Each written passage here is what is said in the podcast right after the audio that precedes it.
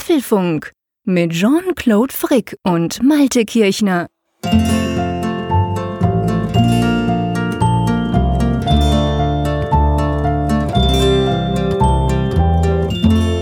Apfelfunk 109 aufgenommen am Mittwoch, 28. März 2018, also einen Tag nach dem ersten Apple-Event des Jahres 2018 in Chicago. Ich möchte was sagen, der Grundkurs in Chicago. Und ja, was passt dazu? Dazu passt natürlich der zuweilen etwas vorlaute Klassensprecher aus Bern. Hallo Jean-Claude.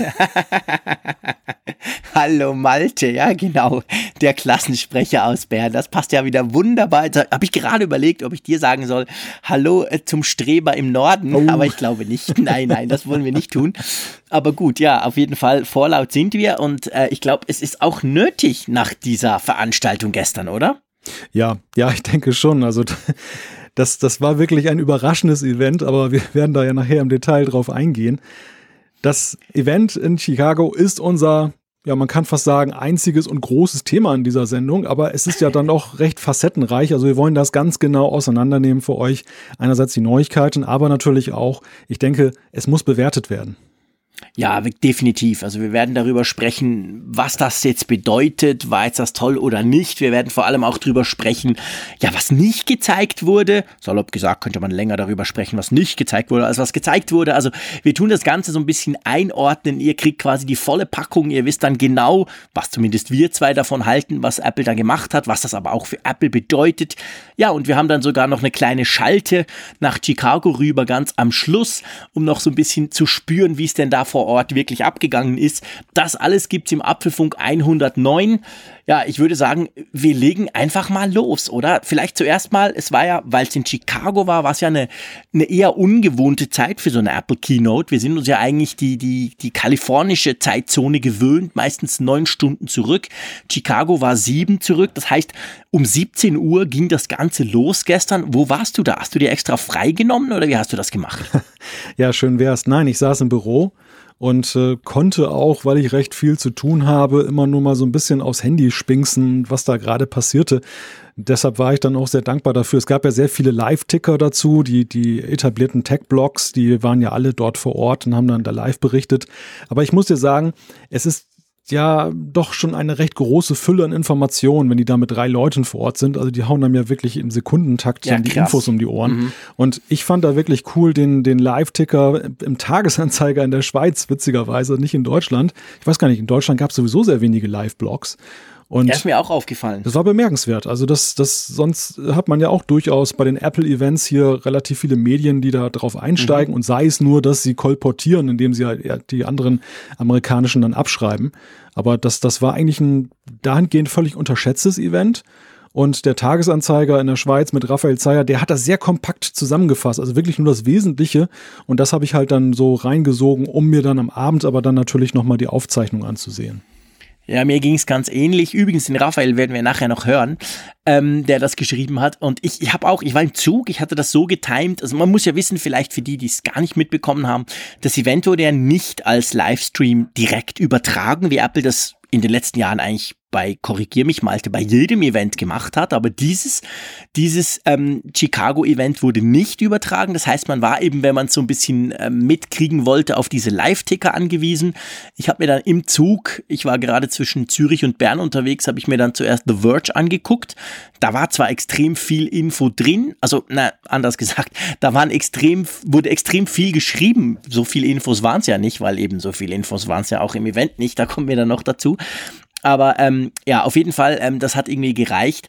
Und vielleicht gleich ganz am Anfang, bevor wir wirklich die ganzen einzelnen Punkte auseinandernehmen, Ehrlich gesagt, ich kann mich schon lange nicht mehr erinnern, dass ein Event stattgefunden hat, so in der Art, wo ich dann nach dem Event am Abend gar nicht so große Lust hatte, den, den, die, die, die Übertragung, weil Apple stellt das Video am Schluss ja dann immer noch auf die Webseite. Das war auch diesmal so.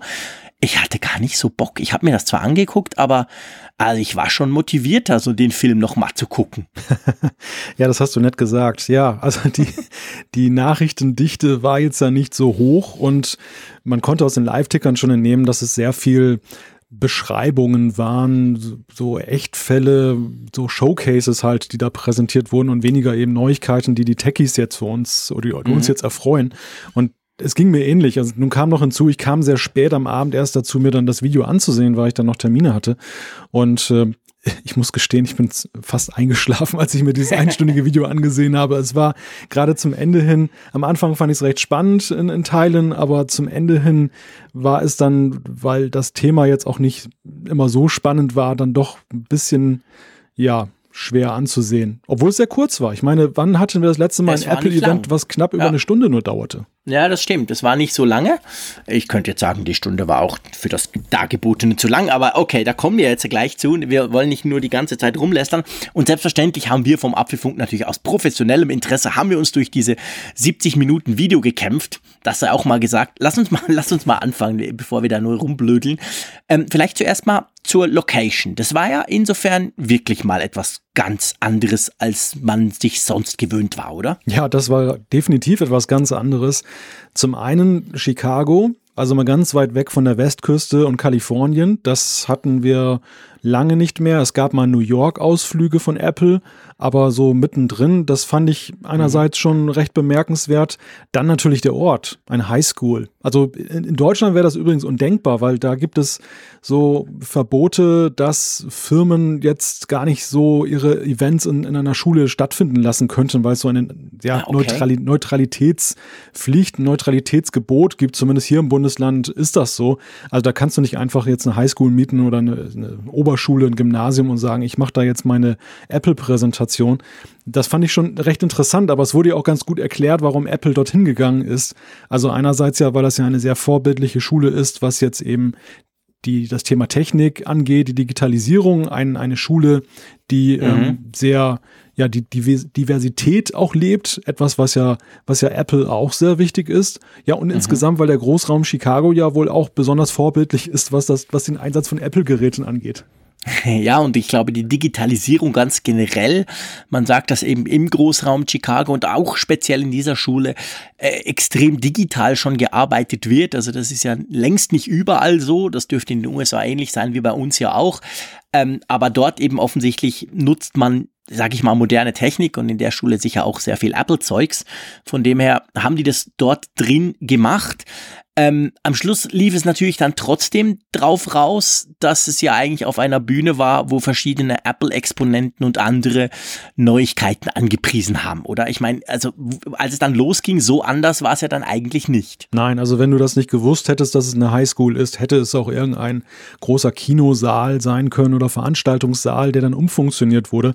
Es war so das klassische Setup. Du hast im Hintergrund einen, einen Bildschirm, du hast so eine Bühnensituation, davor dann in, in Stuhl rein die ganzen Journalisten und ein paar Jubelleute sitzen. Genau. Und ja, also das war, das war, das war ziemlich klassisch. Dass, dass, äh, man konnte dort nicht unbedingt sehen, dass es jetzt eine Schule war. Ja. Aber es wurde halt berichtet, einerseits die Auslaufnahmen natürlich, aber insgesamt wurde auch sehr viel darüber berichtet, dass es wohl tatsächlich ein sehr klassisches Schulgebäude war, was dann aber wohl eher die Teilnehmer mit festgestellt haben, weniger die, die das Video angesehen haben.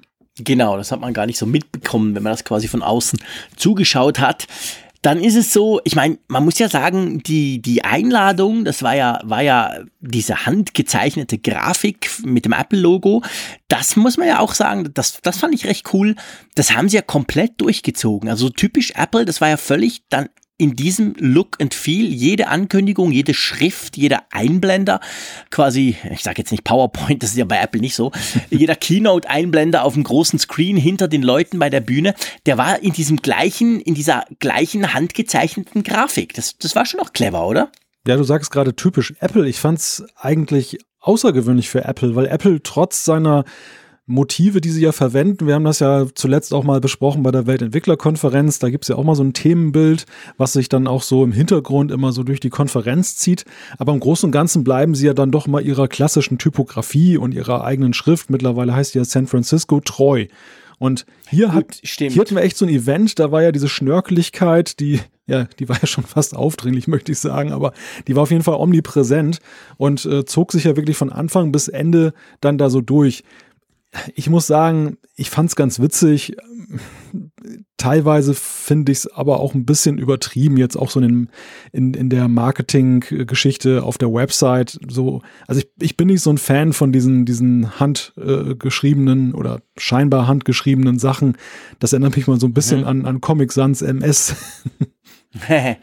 Ja, ja, es ist witzig. Also mir geht's gerade andersrum. Ich habe auch vor allem, ich, ich meinte typisch Apple, dass sie quasi einen Style durchziehen. Aber du hast recht, es war natürlich ein ganz neuer Style, das stimmt. Jetzt ist ja übrigens die Webseite auch so. Also wenn du auf apple.com oder de oder ch.de gehst, dann sieht sie genauso aus, so handgezeichnet.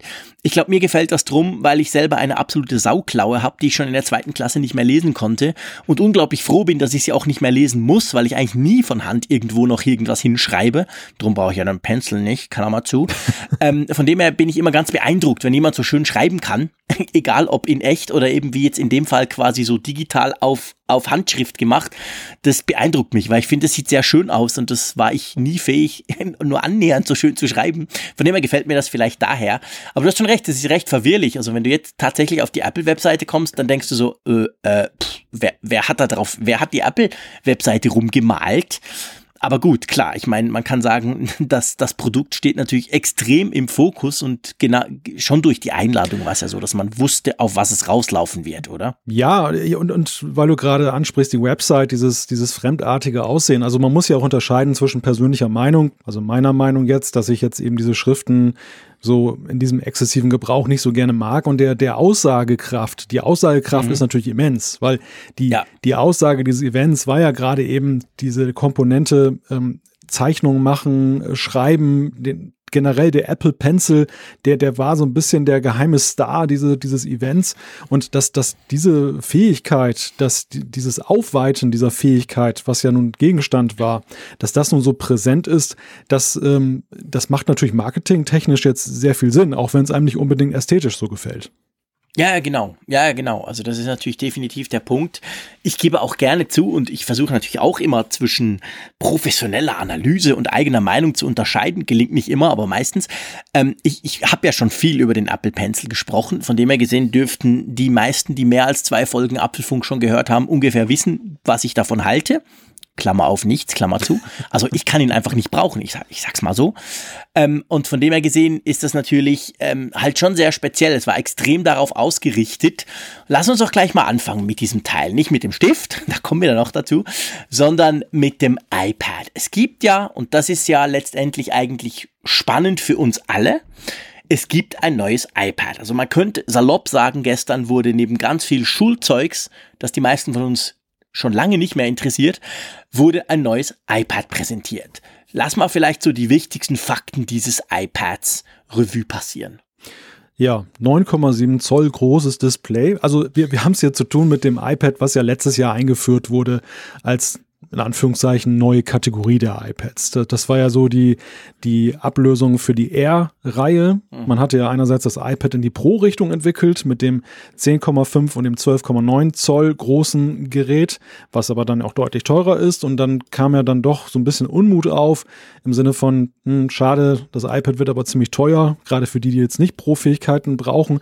Und dann kam Apple daher eben mit diesem 399 Euro Gerät, was dann äh, ja, eine Fortschreibung des R2 war, jetzt hardwaretechnisch, natürlich mit aktuelleren Komponenten. Und dieses iPad finden wir jetzt in einer 2018er Version vor, die da so aussieht, dass eben die nächste Prozessorgeneration vom letztjährigen Gerät aus gesehen eingebaut wurde. Das ist der A10 Fusion Prozessor.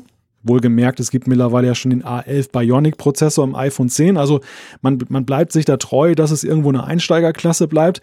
Dennoch man kommt so langsam auf Augenhöhe mit den derzeitigen Pro-Geräten. Das ist schon bemerkenswert. Ja, und allem voran ist natürlich äh, diese Apple Pencil-Fähigkeit zu nennen. Das war ja ein Alleinstellungsmerkmal beim iPad Pro zusammen mhm. mit dem Smart Keyboard. Und jetzt plötzlich dürfen wir auch auf dem Einstiegsgerät damit arbeiten. Ja, genau. Also das ist natürlich nicht nur im Marketing von Apple jetzt, sondern ich glaube ganz generell gesehen ist das der wichtigste Punkt an diesem neuen iPad. Also man kriegt eigentlich für ein bisschen günstiger, ich glaube es sind 50 Euro, wenn ich mich nicht ganz täusche, im Vergleich zum Vorgängermodell, zum iPad vom letzten Jahr, sagen wir es mal so. Die heißen ja nur noch iPad, die haben ja nichts mehr hinten dran. Also die iPad fünfte Generation vom letzten Jahr und die iPad sechste Generation, da muss man jetzt sagen, man kriegt für etwas weniger Geld, das man hinlegen muss, doch eigentlich deutlich mehr Mehrwert. Man kriegt den neueren Prozessor, du hast es erwähnt. Ich glaube, Mobilfunk, wenn man das macht, also auch dieses iPad gibt's natürlich, wenn man das möchte, mit einer 3G, also beziehungsweise einer LTE-Variante, wo man eine. SIM-Karte reinstecken kann. Die ist, glaube ich, auch ein bisschen schneller geworden, gell? Also da hat man aufgerüstet. Ja, bist du zweimal so schnell wirbt Apple. Also das ist mhm. schon auch bemerkenswert.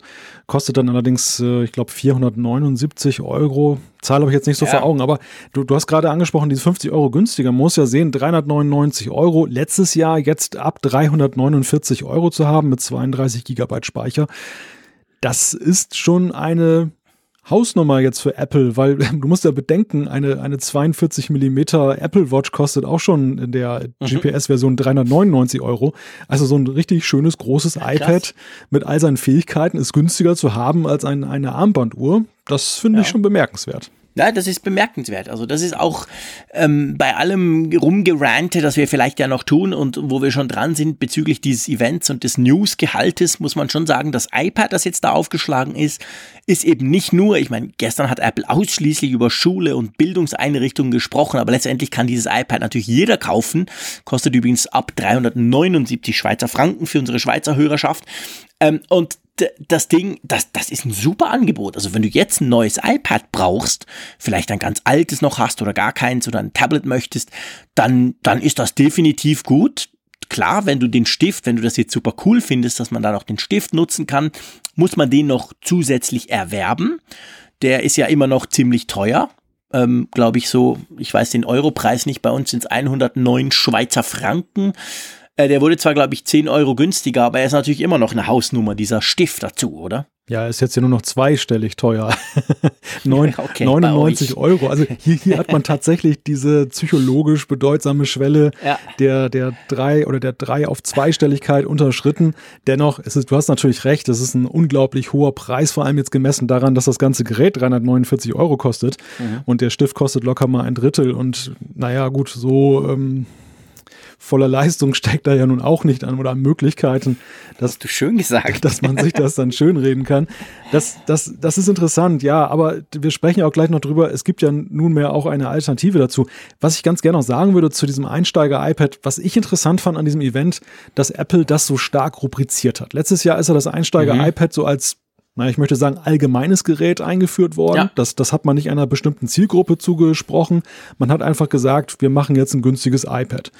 Und hier haben wir jetzt so eine sehr starke Fokussierung auf den Bildungssektor. Es geht um junge Menschen, es geht um Schulen und ähm, ich fand, es kam so ein bisschen rüber nach dem Motto, ja, wer es auch noch haben will, kann es natürlich auch kaufen und, und äh, Schulen kriegen es aber noch ein bisschen günstiger. Es wirkte sehr so, als wenn Apple diese allgemeine Nutzerschaft mit diesem iPad gar nicht mehr so sehr adressiert. Also, dass sie wirklich das jetzt positionieren wollen in der Zielgruppe der jungen Leute, die auch nicht so viel Geld in der Hand haben, Familien und so weiter, aber eben nicht so der allgemeine Nutzer. Ja, extrem. Das ist mir auch extrem aufgefallen. Also ich, ich wage mal zu behaupten, Apfelfunkhörer natürlich nicht, aber ich wage mal zu behaupten, dass wahrscheinlich der eine oder andere, wenn der das so ein bisschen verfolgt hat, auch die Berichterstattung vielleicht, je nachdem, je nach Medium, das er sich anschaut, dann, dann könnte man tatsächlich meinen, das sei jetzt das Bildungs-iPad. Also so nach dem Motto, das kann ich gar nicht kaufen. Klar, wenn man dann auf Apple-Webseite geht, sieht man schon, aber das ist mir auch aufgefallen. Ich meine, an und für sich muss man ja sagen, Bildung hin oder her, lassen wir das mal weg. Aber das ist ein ganz ein tolles iPad. Also das iPad wurde günstiger, es wurde viel besser. Es hat viele neue Möglichkeiten bekommen. Also ein und, an und für sich ein super iPad. Aber es stimmt schon, durch die Fokussierung an diesem Bildungsevent, durch die Vorstellung während dieses Bildungsevents, geht das natürlich extrem in diese Richtung. Und ähm, ja, da hat man tatsächlich, muss man sich schon fast selber schlau machen, dass man das auch als Normalmensch kaufen kann. Ich muss gerade schmunzeln, du hast gerade gesagt, Bildungs-iPad. Ich dachte sofort an Lerncomputer und mit Lerncomputer ja. verbindet man ja, du kennst ja diese Dinger für Kleinkinder, wo man ja, auf eine Taste drückt und dann kommt eine Kuh oder so. Genau, mein Gott. Also ja, aber die, die, ich sag mal, dieses Risiko gehst du ein. Dieses Risiko gehst du ein, wenn du es dann dermaßen in diesen Bildungskontext drückst, dass dann tatsächlich gedacht mhm. wird, das hat irgendwie eingeschränkte Fähigkeiten oder das adressiert ja, genau. nur Schulen und junge Leute. Da kann ich gar nicht alles mitmachen, was ich auch mit einem iPad Pro machen könnte. Und das ist ja ein völlig falscher Eindruck. Dieses, dieses iPad, natürlich hat es nicht den, den, den äh, A11-Prozessor drin jetzt im iPhone 10, aber machen wir uns nichts vor, der A10, der A10 Fusion Prozessor ist ja auch schon eine Hammergranate, also was du damit ja, alles machen kannst. Und der ist Hammer. Ja, also das einzige, das einzige, was einschränkt aus meiner Sicht, ist ja jetzt tatsächlich dann der Speicher mit 32 Gigabyte. Das ist nicht die Welt. Das ist Gott sei Dank nicht mehr so wenig wie früher mit den 16 Gigabyte, wo du ja dann ganz schnell das voll laufen lässt. Aber 32 ist natürlich fürs Familien-iPad, wo womöglich noch mehrere dran äh, werkeln, schon vergleichsweise wenig. Ja, ja, das stimmt. Das ist natürlich definitiv ein Nachteil. Das, das ist wirklich so. Vor allem eben, man schaut Filme und gerade in diesem Bereich, also wir, wir haben auch ein Familien iPad bei uns, das ist ein R2 also relativ aktuell für uns, es reicht völlig. Das hat, glaube ich, 64, das gab es damals noch. Aber wenn du da mal in die Ferien fährst und für deine Kinder den einen oder anderen Film halt offline speichern willst, dann kommst du relativ schnell dran. Und bei, bei dem iPad ist es noch schlimmer, 32 ist der Einstieg. Du kannst es für 128 dann noch kaufen, aber dann ist dann halt nochmal knapp 100 Euro teurer. Also, mh, hm, ja, da sind wir bei der Speicherdiskussion, da kommen wir nachher nochmal dazu. Ich möchte noch kurz auf etwas anderes eingehen, und zwar diesen Stift, nicht den Apple Pencil, haben wir schon gesagt, sagt, der ist ganz toll, sagen die, die wissen, was man damit anzufangen hat und vor allem er ist aber auch sehr teuer. Lustig oder spannend war ja, dass Apple noch eine Alternative präsentiert hat, die aber nicht so richtig eine Alternative ist, jedenfalls nicht für dich und mich. Ja, das ließ mich auch aufhorchen, aber auch vor allem, dass sie es so prominent in ihrem eigenen Event platziert haben. Ja, das, ja, das genau. war ja jetzt, der Zufall ist das sowieso nichts, aber das, das, das war ja auch eine Message, die da gesendet wird, dass sie nämlich dann, also vielleicht erstmal die Nachricht. Die Nachricht ist, dass vorgestellt wurde von Logitech der Crayon Stylus. Der soll genau. 49 US-Dollar kosten. Der hat, und das ist sehr bemerkenswert, ich wusste gar nicht, dass Apple das überhaupt öffnet, der hat Pencil-Fähigkeiten, die also in der ja. Software sind. Zum Beispiel diese Geschichte, diese, diese Palm Detection, dass du, wenn du eben mit dem Handrücken dagegen kommst, dass das nicht missinterpretiert wird. Dann ähm, die Genauigkeit auf Subpixel-Ebene, also auch ein großes Aushängeschild des Apple Pencil. All das kann dieser Stylus. Was er nicht kann, ist diese Druckempfindlichkeit, dass du, und das, das macht ja eigentlich nur beim Zeichnen spielt das eine Rolle, dass wenn du eben ähm, feine Linien machen willst und willst sie so ein bisschen dicker machen, dann kannst du mehr drücken und so weiter. Das kann der Pencil übertragen, das kann dieser Crayon Stylus, so habe ich gelesen, nicht. Okay. Aber interessant ist es dennoch. Also ich meine, Apple strahlt damit ja aus, dass sie eigentlich den Pencil auch gerne günstiger gemacht hätten, aber irgendwie können sie doch nicht runter, weil das ja dann doch irgendwie nach Ausverkauf aussieht. Und dann äh, hat man plötzlich einen Dritthersteller, der dann da gefeatured wird. Ja, nicht irgendein Dritthersteller. Wer hat's erfunden? Die Logitech, das sind natürlich wir Schweizer. ähm, das Spannende daran ist, der kostet ja ungefähr die Hälfte oder gut die Hälfte des Apple Pencil. Kann, ich sag jetzt mal plus minus fast das gleiche. Ähm, aber leider werden wir ihn nicht kaufen können. Mhm. Weil der, ähm, der, der Logitech, also der, der Crying Stylus ist im Moment zumindest ausschließlich für Bildungseinrichtungen gedacht. Okay. Das heißt, du wirst mhm. den über den normalen Verkauf, Apple Store, Apple Online etc. nicht kaufen können. Du kannst den nur über eine Bildungseinrichtung, Uni, Schule, Highschool etc. Äh, bestellen. Das heißt, also Apple möchte eigentlich nicht, dass der in den breiten offenen Verkauf kommt. Und das finde ich also es ist natürlich verständlich, klar, Apple hat dieses Event aufgezogen für Schulen, hat gesagt, das iPad ohne Stift ist quasi ja nicht brauchbar, weil es war ja alles Stift. Das ganze Event ging es nur um diesen Stift. Und dann, weil sie selber wissen, dass der, dass der Originalstift relativ teuer ist, haben sie eine Alternative präsentiert. Trotzdem finde ich, es eigentlich recht schade, dass, dass wir den jetzt nicht ausprobieren können. Das ist auf alle Fälle schade. Also ich halte es auch für eine falsche Entscheidung, das so zu machen, denn ich begrüße an und für sich, dass die Pencil-Fähigkeit ausgeweitet wird. Dass das jetzt nicht so ein Pro-Merkmal ist. Wir haben mhm. ja das bei verschiedenen Apple-Produkten mittlerweile, dass es dann irgendwie so ein Alleinstellungsmerkmal ist, aber dieses Alleinstellungsmerkmal schadet der Sache eher. Zum Beispiel die Touchbar ja. ist so ein klassisches Beispiel. Die Touchbar ist eigentlich eine witzige Sache, aber dadurch, dass sie dann auf einige wenige MacBook Pro Modelle reduziert bleibt, ist sie eigentlich tot, weil Entwickler entwickeln nicht dafür und, und wenn merkt das ja kaum einer. Und ähm, hier ist es so, der Pencil war ja auch sehr speziell lange Zeit, eben dadurch, dass er dann für die Pro-Geräte der iPads mhm. dann vorbehalten war. Mhm. Dass es jetzt aufgeweitet wird, ist, ist gut, aber trotzdem, der Preis ist natürlich immer noch irrsinnig. Also du musst ja wirklich ja. schon hoch interessiert sein an diesem Stift und an, an seinen Möglichkeiten. Mal eben zum Spielen 99 Euro raushauen, naja. Ja, ist genau der Punkt. Also ich glaube auch, da musst du, da musst du wissen, was du tust. Also so einer wie ich, der zwei linke Hände hat, der schon, schon, schon, schon sonst nicht schön schreiben kann, geschweige denn zeichnen, wenn der sich so, also der kauft sich sowas nicht einfach mal, um zu gucken, wie das aussieht, wenn man mit dem Stift übers iPad kratzt. Also das ist schon, da, da bleibt es natürlich speziell. Ich möchte etwas anmerken und zwar ähm, jetzt schon an dieser Stelle, weil wir ja quasi das Zubehör ein bisschen angeschaut haben. Dieser Stift, also Apple hat völlig klar gesagt, okay, das ist unsere Alternative in Schulen, da braucht man ein iPad und logischerweise braucht man einen Stift dazu. Was sie ja witzigerweise mit keinem Wort erwähnt haben, wo ich wirklich die ganze Zeit dachte, war ich im Funkloch? Habe ich es nicht mitbekommen, als ich unterwegs war und, und diese Live-Tickers äh, angeguckt habe? Aber auch dann, äh, als ich es nachher noch angeschaut habe, das war ja die Tastatur. Und das finde ich, das finde ich echt krass. Ich finde das wirklich unglaublich und zwar aus zwei Gründen. Äh, es ist ja so, dass Apple ja vor allem in den USA im Bildungsbereich extrem unter Druck kam. Also der, der ehemalig brutal hohe Marktanteil, der, der, ist, der ist komplett weg. Wegen Google, wegen den Chromebooks, diesen günstigen äh, Notebooks mit Chrome drauf, Chrome OS drauf. Ja, und die haben ja alle eine Tastatur. Und das neue iPad borgt sich zwar, sage ich mal, die, die, die Pencil-Unterstützung vom iPad Pro, was sie aber irgendwie vergessen haben, ist dieser coole Dock Connect, die, dieser, dieser Smart Connector, wo du ja beim iPad Pro, bei den Pro-Modellen, die Tastatur anschließen kannst. Mit anderen Worten, wenn du das iPad jetzt in der Schule zum Beispiel brauchen möchtest, musst du dir noch eine Bluetooth-Tastatur dazu kaufen. Wie findest du das? Du hast es gerade nett gesagt mit, sie haben es vergessen. Das wäre ja noch die, die milde Variante. Ich glaube, ja. ich glaube, und das wirst du sicherlich auch so sehen, die haben es bewusst weggelassen.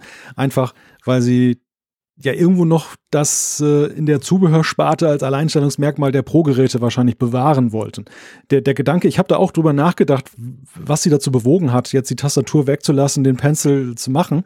Das ist natürlich zuallererst mal, dass es zum Pencil ja gar keine gangbare Alternative gab. Es gibt zwar so ein paar Stylus-Geschichten da, die man nutzen kann, aber das sind im Grunde genommen nur so Ersatzfinger, möchte ich jetzt mal sagen, weil die, mhm. die nutzen die ganz normale Touch-Oberfläche und haben nicht diese Fähigkeiten des Pencil.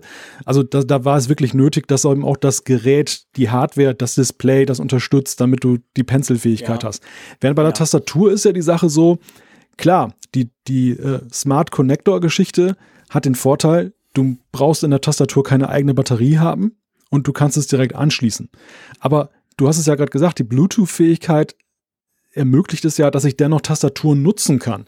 Also es, es, ist ja so, dieses iPad hat eine Tastaturfähigkeit, nur eben nicht unbedingt so, wie sich, sich jeder wünschen würde. Die, der Punkt ist aber, und da finde ich, hast du einen ganz wichtigen Punkt angesprochen, dass sie das völlig ausgeklammert haben. Also dass das augenscheinlich, ich meine, das ist ja so ein bisschen Stereotyp. Man hat ja von Amerika und seinem Schulsystem auch mal das Bild, dass sie nur Ankreuztestchen machen und dann wäre es natürlich, dann würde uns... Brauchst du kein Keyboard. Dann, genau, dann würde ein Pencil vollkommen ausreichen, dann braucht es kein, keine Tastatur und oder die, die, die On-Screen-Tastatur würde dann auch ausreichen. Ist natürlich jetzt böse, ist auch ein bisschen Sarkasmus, aber äh, du hast völlig recht. Also man, man hätte ja zumindest diese Bluetooth-Möglichkeit mit den Tastaturen erwähnen müssen, weil eben der, der direkte Konkurrent, der Mitbewerber Chromebook, der ja auch hier und da so ein bisschen angedeutet oder sogar angesprochen wurde, ja. der, der, hat eben die Tastatur und, und wenn man sich da mit dem messen will, das ist ja toll, dass es einen super Prozessor hat, das iPad, aber wenn die Schüler da nur mit der Onscreen-Tastatur jetzt dann da eintippen können oder beziehungsweise yeah. nicht wissen, welche Alternativen sie haben, das ist natürlich schlecht. Ja, definitiv. Also das ist, äh, das ist eine Katastrophe, wenn du mich fragst. Ich, ich, eben, ich, ich, ich verstehe das wirklich nicht. Also ich kann das, ich kann das in keiner Art und Weise nachvollziehen, warum, warum sie das nicht irgendwie weiter gedacht haben, weil, weil ihr wisst, ich, ich bin ja ein großer iPad-Fan, vor allem iPad Pro. Also ich habe ja oft schon gesagt, ich nutze das wirklich unterwegs als Ersatz eines Laptops.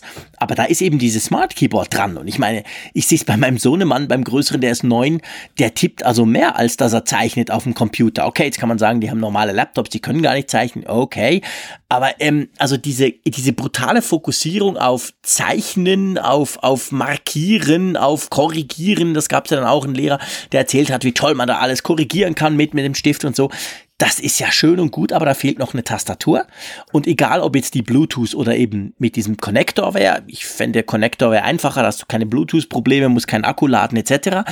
Aber vor allem, was natürlich dazu kommt, das macht das Ding ja noch teurer. Also für eine Bildungseinrichtung, für eine Schule ist ja mal der iPad-Preis an sich okay. Dann brauchst du, jedenfalls wenn es nach Apple geht, auf jeden Fall diesen Stift. Ja, und dann brauchst du halt eben doch noch eine Tastatur und das alles zusammengerechnet. Da kommst du halt in eine Preisrange. Dann ist das iPad plötzlich nicht mehr so wahnsinnig günstig. Vor allem nicht, wenn du 20 dafür für deine Klasse brauchst. Ja, und da bist du wieder bei dem Problem, dass es dann ja von der Zielgruppe her doch wieder andere eher anspricht, weil Genau. Diejenigen, die nämlich jetzt nicht das für solche Arbeitszwecke nutzen, zum Beispiel als Konsumiergerät eben für Streamingdienste und so weiter, die brauchen natürlich nur das Grundmodell ab 349 Euro. Die brauchen aber dann nicht unbedingt den Pencil und die Tastatur. Denn das Smart Keyboard, das muss man ja auch dazu sagen, auch das ist ja schweineteuer. Auch das ist Stimmt. ja nun weit über 100 Euro unterwegs genau. vom Preis. Also selbst wenn es die Möglichkeit gäbe, das da anzuschließen, aber das, das würde ja dieses Gesamtpaket auch nochmal deutlich verteuern. Ja. ja, aber du hast schon recht. Also witzig war ja auch, wir, wir haben ja du hast gerade das, das Thema korrigierte Texte angesprochen. Diese mhm. ganzen Texte, die da gezeigt wurden, wo ja dann per Stift dann Anmerkungen waren oder so Kringel, ja, genau. die waren aber ja alle maschinengeschrieben. Also da hat ja irgendjemand eine Tastatur benutzt. Stimmt, stimmt, du hast recht, die waren natürlich nicht alle handschriftlich. Ja, ja, logisch, genau. Also ich behaupte auch, also das, das sage ich jetzt einfach mal, ihr könnt mich gerne korrigieren, liebe Hörerinnen und Hörer, aber ihr wisst, ich habe keine Ahnung von diesem Stift, aber ich behaupte mal, niemand schreibt da drauf. Also eben, das Ding brauchst du für tausend andere Dinge, aber sicher nicht zum Schreiben einfach so, oder das dürfte wahrscheinlich ein kleiner Teil der Arbeit mit dem Stift sein. Also von dem her, eben, du tippst am Schluss dann eben doch meistens irgendwo einen Text oder irgendeine Checkbox oder was auch immer, wo du ausfüllen musst. Und da ist es halt nicht so praktisch und das fand ich, dass das so völlig unterging da könnte ich mir schon vorstellen, dass der eine oder andere Lehrer oder sagen wir mal Einkäufer einer Schule oder so denkt, hm, ja, spannend so ein iPad, aber da fehlt ja noch was. Also das, das fand ich einfach ein bisschen merkwürdig, dass sie das in keiner Art und Weise erwähnt haben. Also, dass das einfach so quasi so nach dem Motto, hey, wer schreibt so ein Blödmann, wer so da rumtippt, das machen wir doch nicht mehr im 21. Jahrhundert. Und da muss ich sagen, ja, Quatsch, das machen wir eben immer noch im 21. Jahrhundert. Ja. Je mehr, dann weniger, finde ich. Äh, immer, immer mehr eher noch. Ja, und genau das haben sie auch ja nicht gezeigt. Also sie haben ja nicht die, die, die tastaturlose Zukunft gezeigt, sondern sie haben Nein. ja den Stift auch in seinen Anwendungen. Und das war ja ein, ein Kritikpunkt oder ein, ein Punkt, den wir ja schon auch damals angesprochen haben, als das erste iPad Pro mit dem Pencil da war. Dass das Spektrum der Möglichkeiten des Stifts, die Vision Apples, was soll man mit dem Stift eigentlich machen, ja damals recht dünn war. Und auch, ja. ich fand, das war auch in diesem Event nicht so wirklich deutlich geworden, wo sie jetzt eigentlich den Pencil mit Blick auf den Bildungsbereich jetzt als das große Ding ansehen. Also nee. sie, sie sagten halt, guck mal, man kann in in Keynote oder in Pages kann man dann halt sein Referat mit einer kleinen Zeichnung anreichern oder man kann ein mhm. Bild malen und so. Aber äh, ja, das, das sind für mich Gimmicks, das sind für mich jetzt nicht Essentials. Das ist jetzt nicht so, dass ja. jetzt eine Arbeit, die bislang auf andere Weise verrichtet wurde, jetzt dann revolutioniert wird durch diesen Stift, sondern ja, das ja. ist halt eine Beigabe.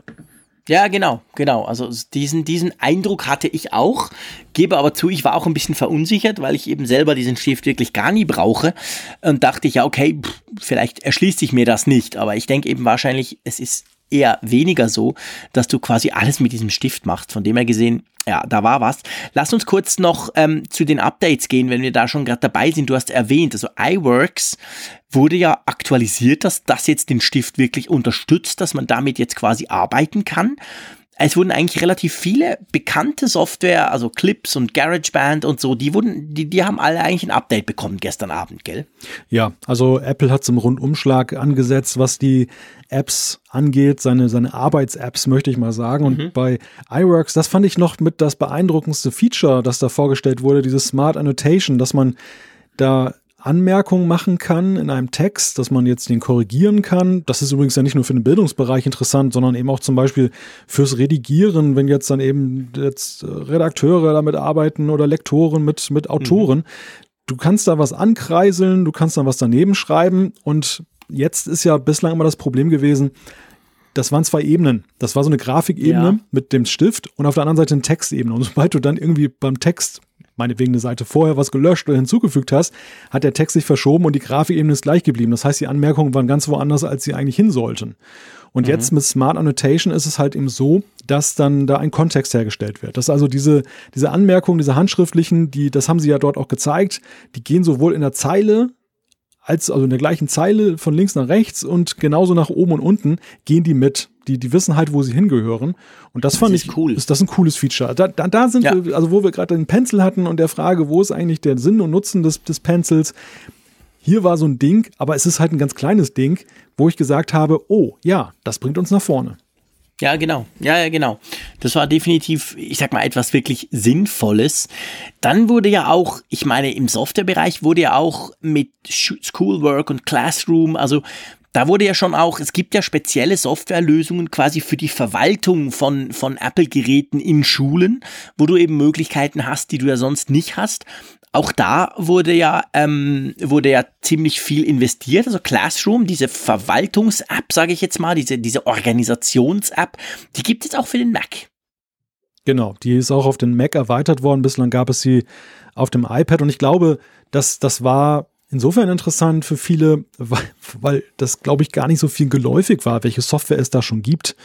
Also, ja. dass, dass diese, diese Möglichkeit, dass der Lehrer dann sehen kann, so in verkleinerten Vorschauen, was machen die Schüler auf ihren iPads da gerade, kann sich dann zuschalten, kann dann auch dann mithelfen und so. Das ist sicherlich schon mal irgendwo alles gezeigt worden, aber da das jetzt nicht so im allgemeinen Gebrauch des normalen Nutzers ist, auch mal interessant, ein Exkurs, wenngleich sie es auch bisschen strapaziert haben, die ganze Sache. Also die, die Message, Apple ist Spitze in der Bildung, ist schon angekommen, auch hier in der Nordsee.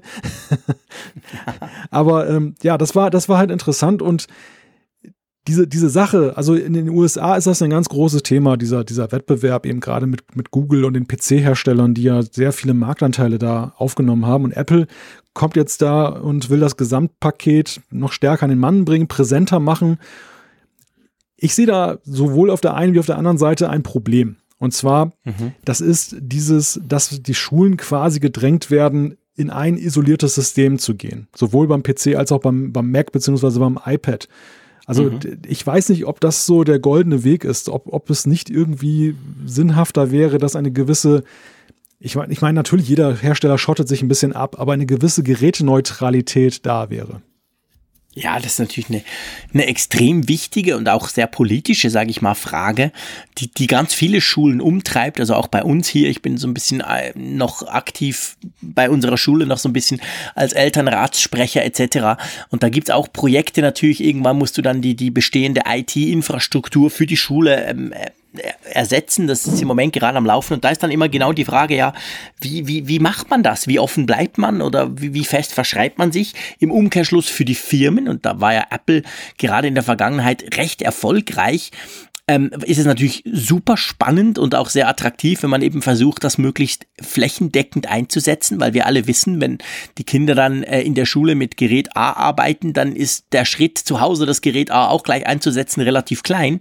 Also von dem her gesehen, aber ich gebe dir recht, ich finde das auch recht problematisch hm. eigentlich, hm. diese Entwicklung, kann sie aber auch ein bisschen nachvollziehen. Ja, aus, aus Sicht der Hersteller kann ich sie absolut nachvollziehen, dass die natürlich jetzt nicht uneigennützig da. Ja, auch aus Sicht der Schule der, der Aufwand, der, mhm. der, der, der, der, nicht nur, nicht nur der Managementaufwand, sondern natürlich auch die ganzen Schulungen, die du ja mhm. machen musst. Die Leute, die damit arbeiten sollten, idealerweise ja wissen, was sie tun, ist natürlich viel größer, wenn du möglichst breit bleibst, als wenn du dich quasi irgendwo festlegst. Das, das ist sicherlich richtig. Das, das, das stimmt. Auf der anderen Seite, also der, der Kontext meiner Anmerkung war, dass es hier im, in Niedersachsen, dem Bundesland hier in Deutschland, wo ich lebe, gerade die Diskussion gibt, dass äh, man drüber nachdenkt, dass die Schüler ihre eigenen Geräte mitbringen zur Schule. Ja. Also nicht, nicht dieses Prinzip, in der Schule kriege ich das Stimmt. iPad und das nutze ich auch zu Hause, sondern umgekehrt. Das hat mhm. natürlich viele Gründe. Das liegt zum einen daran, dass die öffentliche Hand ja auch so im Beschaffen von Geräten immer sehr langfristig denkt. Das heißt, wenn die mhm. irgendwie irgendwelche Tablets, dann, dann werden die nicht nach einem oder zwei Jahren austauschen,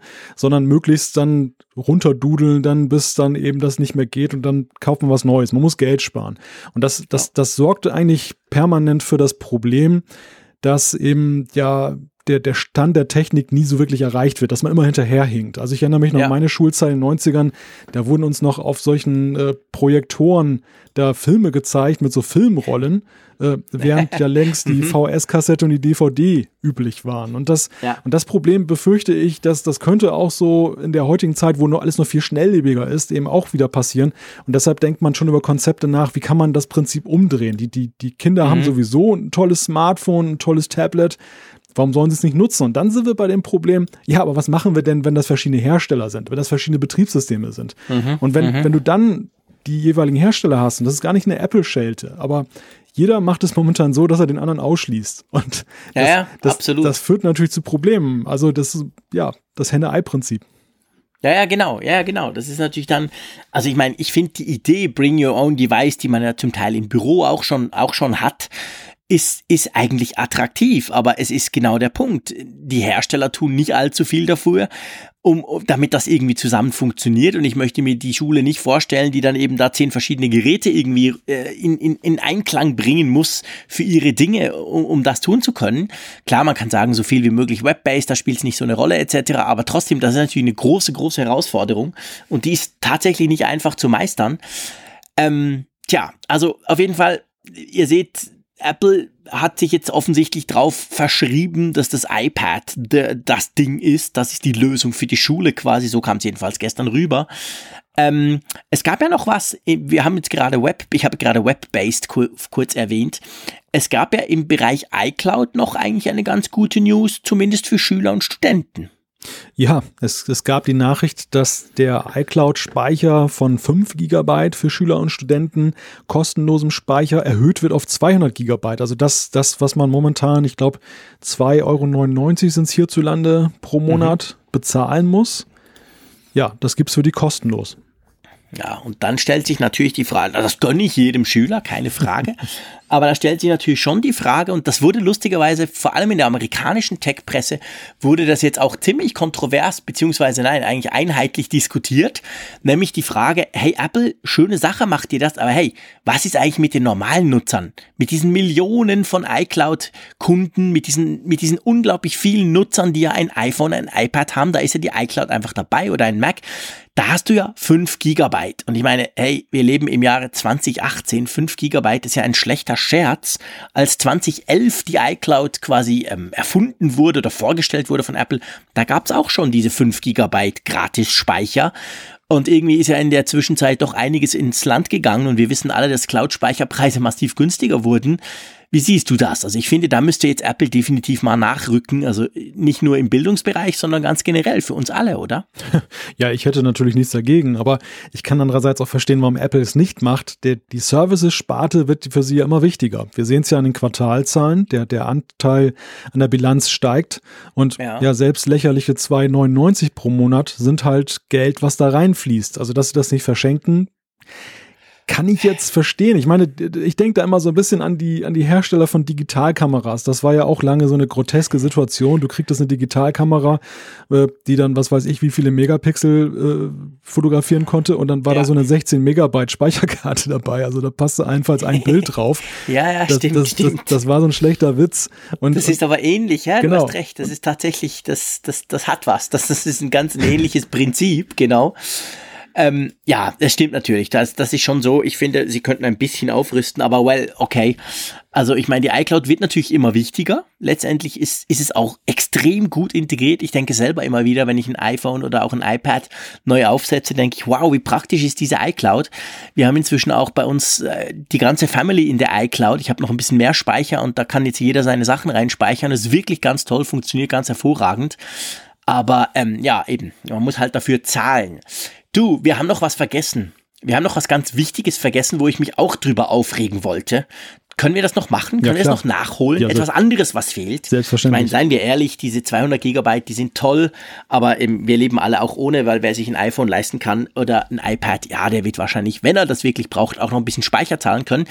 Aber wenn ihr gerade bei der Familie, ich habe gesagt, Familienspeicher, ähm, es ist ja so, das iPad, und das wurde gestern ja nochmal ziemlich ich würde mal sagen, ziemlich prominent auch ein paar Mal erwähnt, nämlich diese Möglichkeit, zumindest in der Schule, wenn du diese iPads im Schulverband im Einsatz hast, hast du ja die Möglichkeit, dass du an so einem iPad ein Multilogin machen kannst. Sprich, mehrere Schüler können daran arbeiten und haben dann plus minus ihre eigenen Desktops, sag ich mal.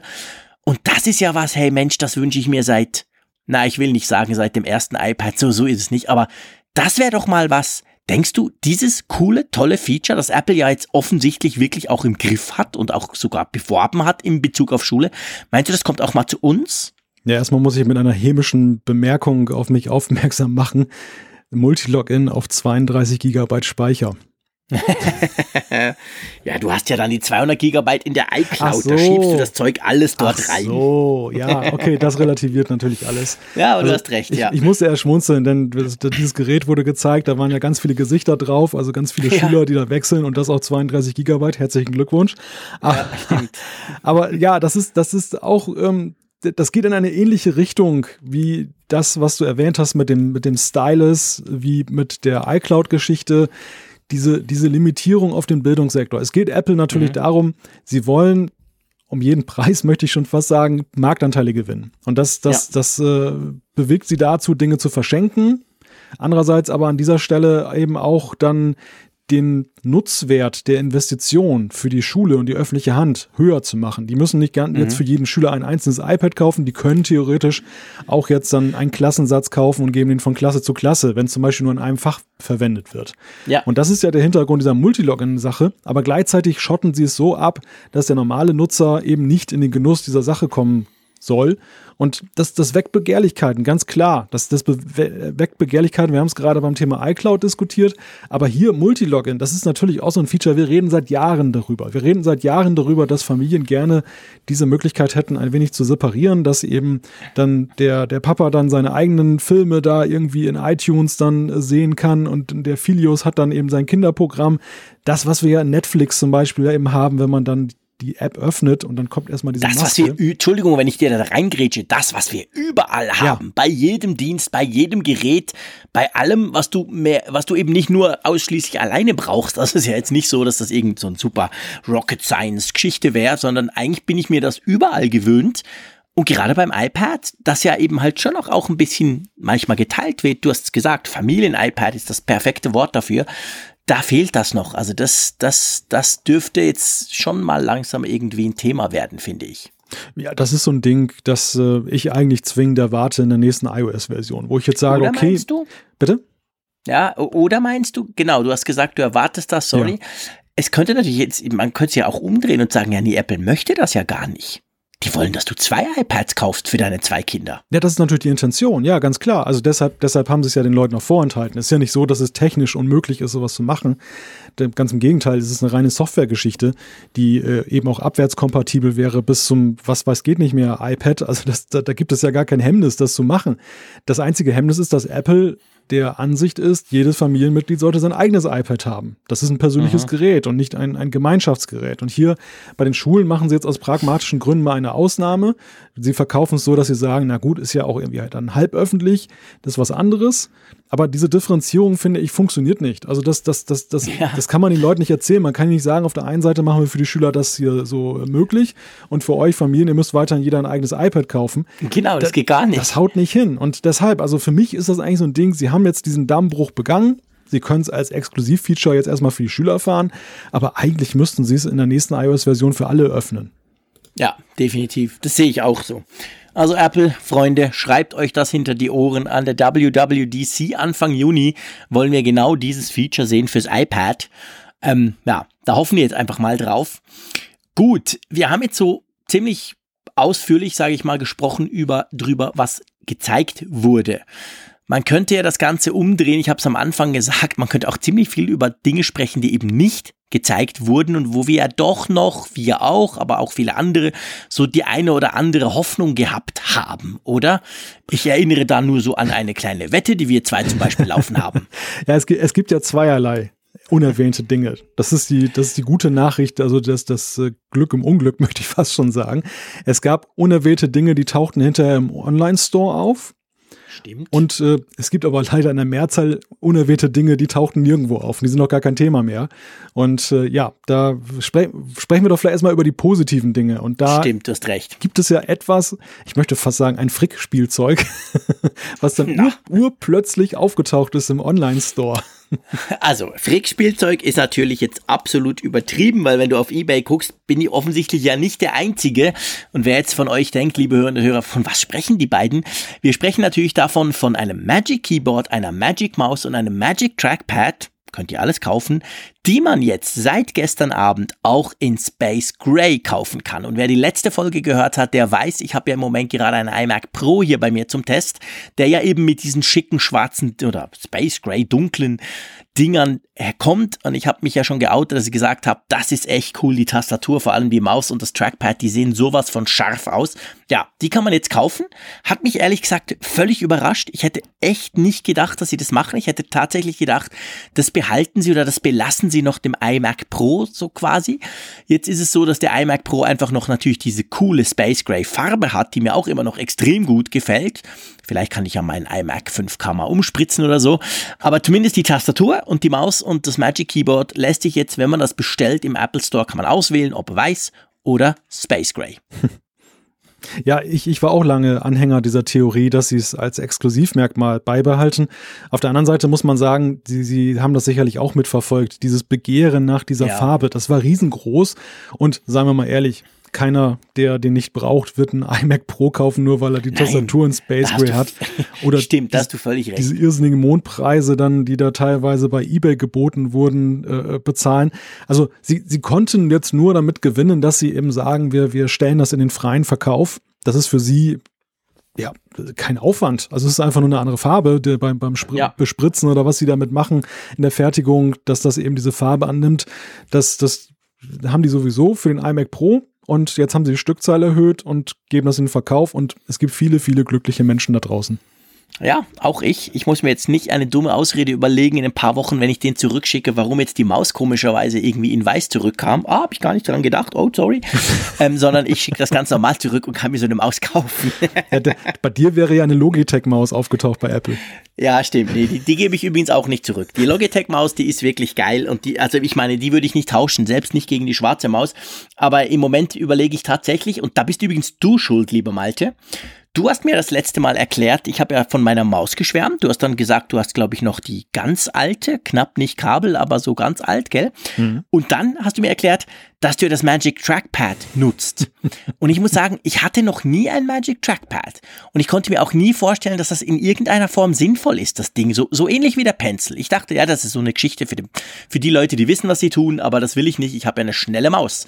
Und mit dem iMac Pro, den ich jetzt bei mir habe, da kam natürlich beides mit. Also sprich die, die Magic Maus in dunkel und eben dieses Magic Trackpad, dieses Riesending. Das habe ich seithin da bei mir auf meinem Schreibtisch und muss sagen, ich finde das echt cool. Also ich werde mir das wahrscheinlich auch holen und das hole ich mir dann tatsächlich in Space Gray, weil es nämlich unter meinem Monitor, ähm, unter meinem Thunderbolt Display ist und da passt einfach super hin in Space Gray. Also von dem her gesehen, die Logitech Maus, die bleibt, aber das, das Magic Trackpad könnte dann durchaus noch irgendwie wahrscheinlich irgendwann mal bestellt werden. Und das andere geht natürlich zurück zu Apple. Also ihr seht, das ist eine kleine Sache, aber ich glaube, der ein oder andere freut sich daran und wie du hast ja schon schön erklärt, Apple stört's ja nicht. Was mich aber stört, ist, dass sonst nichts kam. Von all den vielen schönen Dingen, wo wir jetzt schon seit Wochen drüber sprechen. Ich will ja gar nicht die Geschichte mit dem MacBook Air aufmachen, dem günstigeren, obwohl auch das mhm. wunderbar gepasst hätte in so ein Bildungsevent. Ich meine, hallo, Sie haben, glaube ich, sechsmal Chromebook gesagt. Ja. Also sie haben das sogar erwähnt. Das ist relativ untypisch für Apple, dass sie mal einen Konkurrenten erwähnen. Aber das hätte also gut gepasst. Aber okay, das kam nicht. Ja, ich, ich, Aber, ich, ich will gar nicht mal so weit gehen, dass wir jetzt von dem MacBook Air sprechen. Äh, mich hat eher erstaunt, dass der Mac generell so wenig Erwähnung gefunden hat. Er ist jetzt zwar, wir hatten es ja gesagt, mit der Classroom-App jetzt in Erscheinung getreten, dass die dafür auch da ist, aber dass Apple die, die Zukunft oder den, den Mitbewerber gegen das Chromebook so ausschließlich exklusiv im iPad sieht und das Mac, den, den Mac nicht mal erwähnt hat, das fand, ist doch klar. fand ich exotisch. Ja, aber ist doch eigentlich klar, warum. Jetzt, jetzt ganz böse, ganz, ganz, also emotionsfrei. Ich sag dir, also, äh, das ist einfach eine Idee von mir, aber ich könnte mir vorstellen, die haben sich ihr Line-Up angeschaut haben sich die Chromebooks angeschaut, weil wir müssen wirklich wissen, in den USA haben die Chromebooks den ganzen Bildungssektor im Sturm erobert. Das ist krass. Das ist bei uns viel, viel weniger stark der Fall. Aber dort haben die wirklich nicht Apple verdrängt, aber sie haben unglaublich, sie haben Apple bei weitem überholt. Und dann haben sie gesehen, ähm, wir kriegen keinen Laptop hin, der nur annähernd so, so ähnlich günstig ist wie so ein Chromebook, aber wir können ja ein iPad dafür machen. Und dann haben sie gesagt, okay, die Zukunft ist iPad. Das ist jetzt natürlich ein bisschen böse und wahrscheinlich ein bisschen sehr stark vereinfacht, aber vielleicht geht es ein bisschen in die Richtung, weil jeder Mac, selbst wenn ihn Apple deutlich günstiger macht, ist immer noch meilenweit von so einem Chromebook weg, rein einfach vom Preis her. Ich will das nicht vergleichen. Es sind völlig unterschiedliche Gerätekategorien, wohingegen das iPad halt natürlich mit dem Preis von, was ist es, 2,99 in US-Dollar für Schulen, äh, ist natürlich genau in dem Bereich, wo auch die Chromebooks anfangen. Also deine Argumentation ist völlig schlüssig. Das, das kann ich äh, durchaus unterstreichen.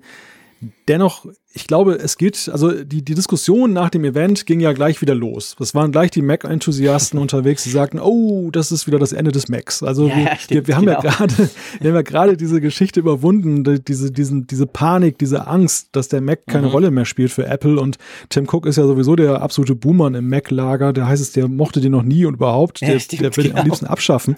Und wir waren gerade weg davon und jetzt sind wir wieder dort. Und das, das hat sehr viel damit zu tun, dass der Mac komplett ausgeklammert wurde. Dass kein Produkt vorgestellt wurde, dass ähm, man eben auch tatsächlich dann in, im Wettbewerb das iPad fokussiert, bin ich völlig bei dir. Ist völlig äh, nachvollziehbar, dass Apple diesen Weg so geht.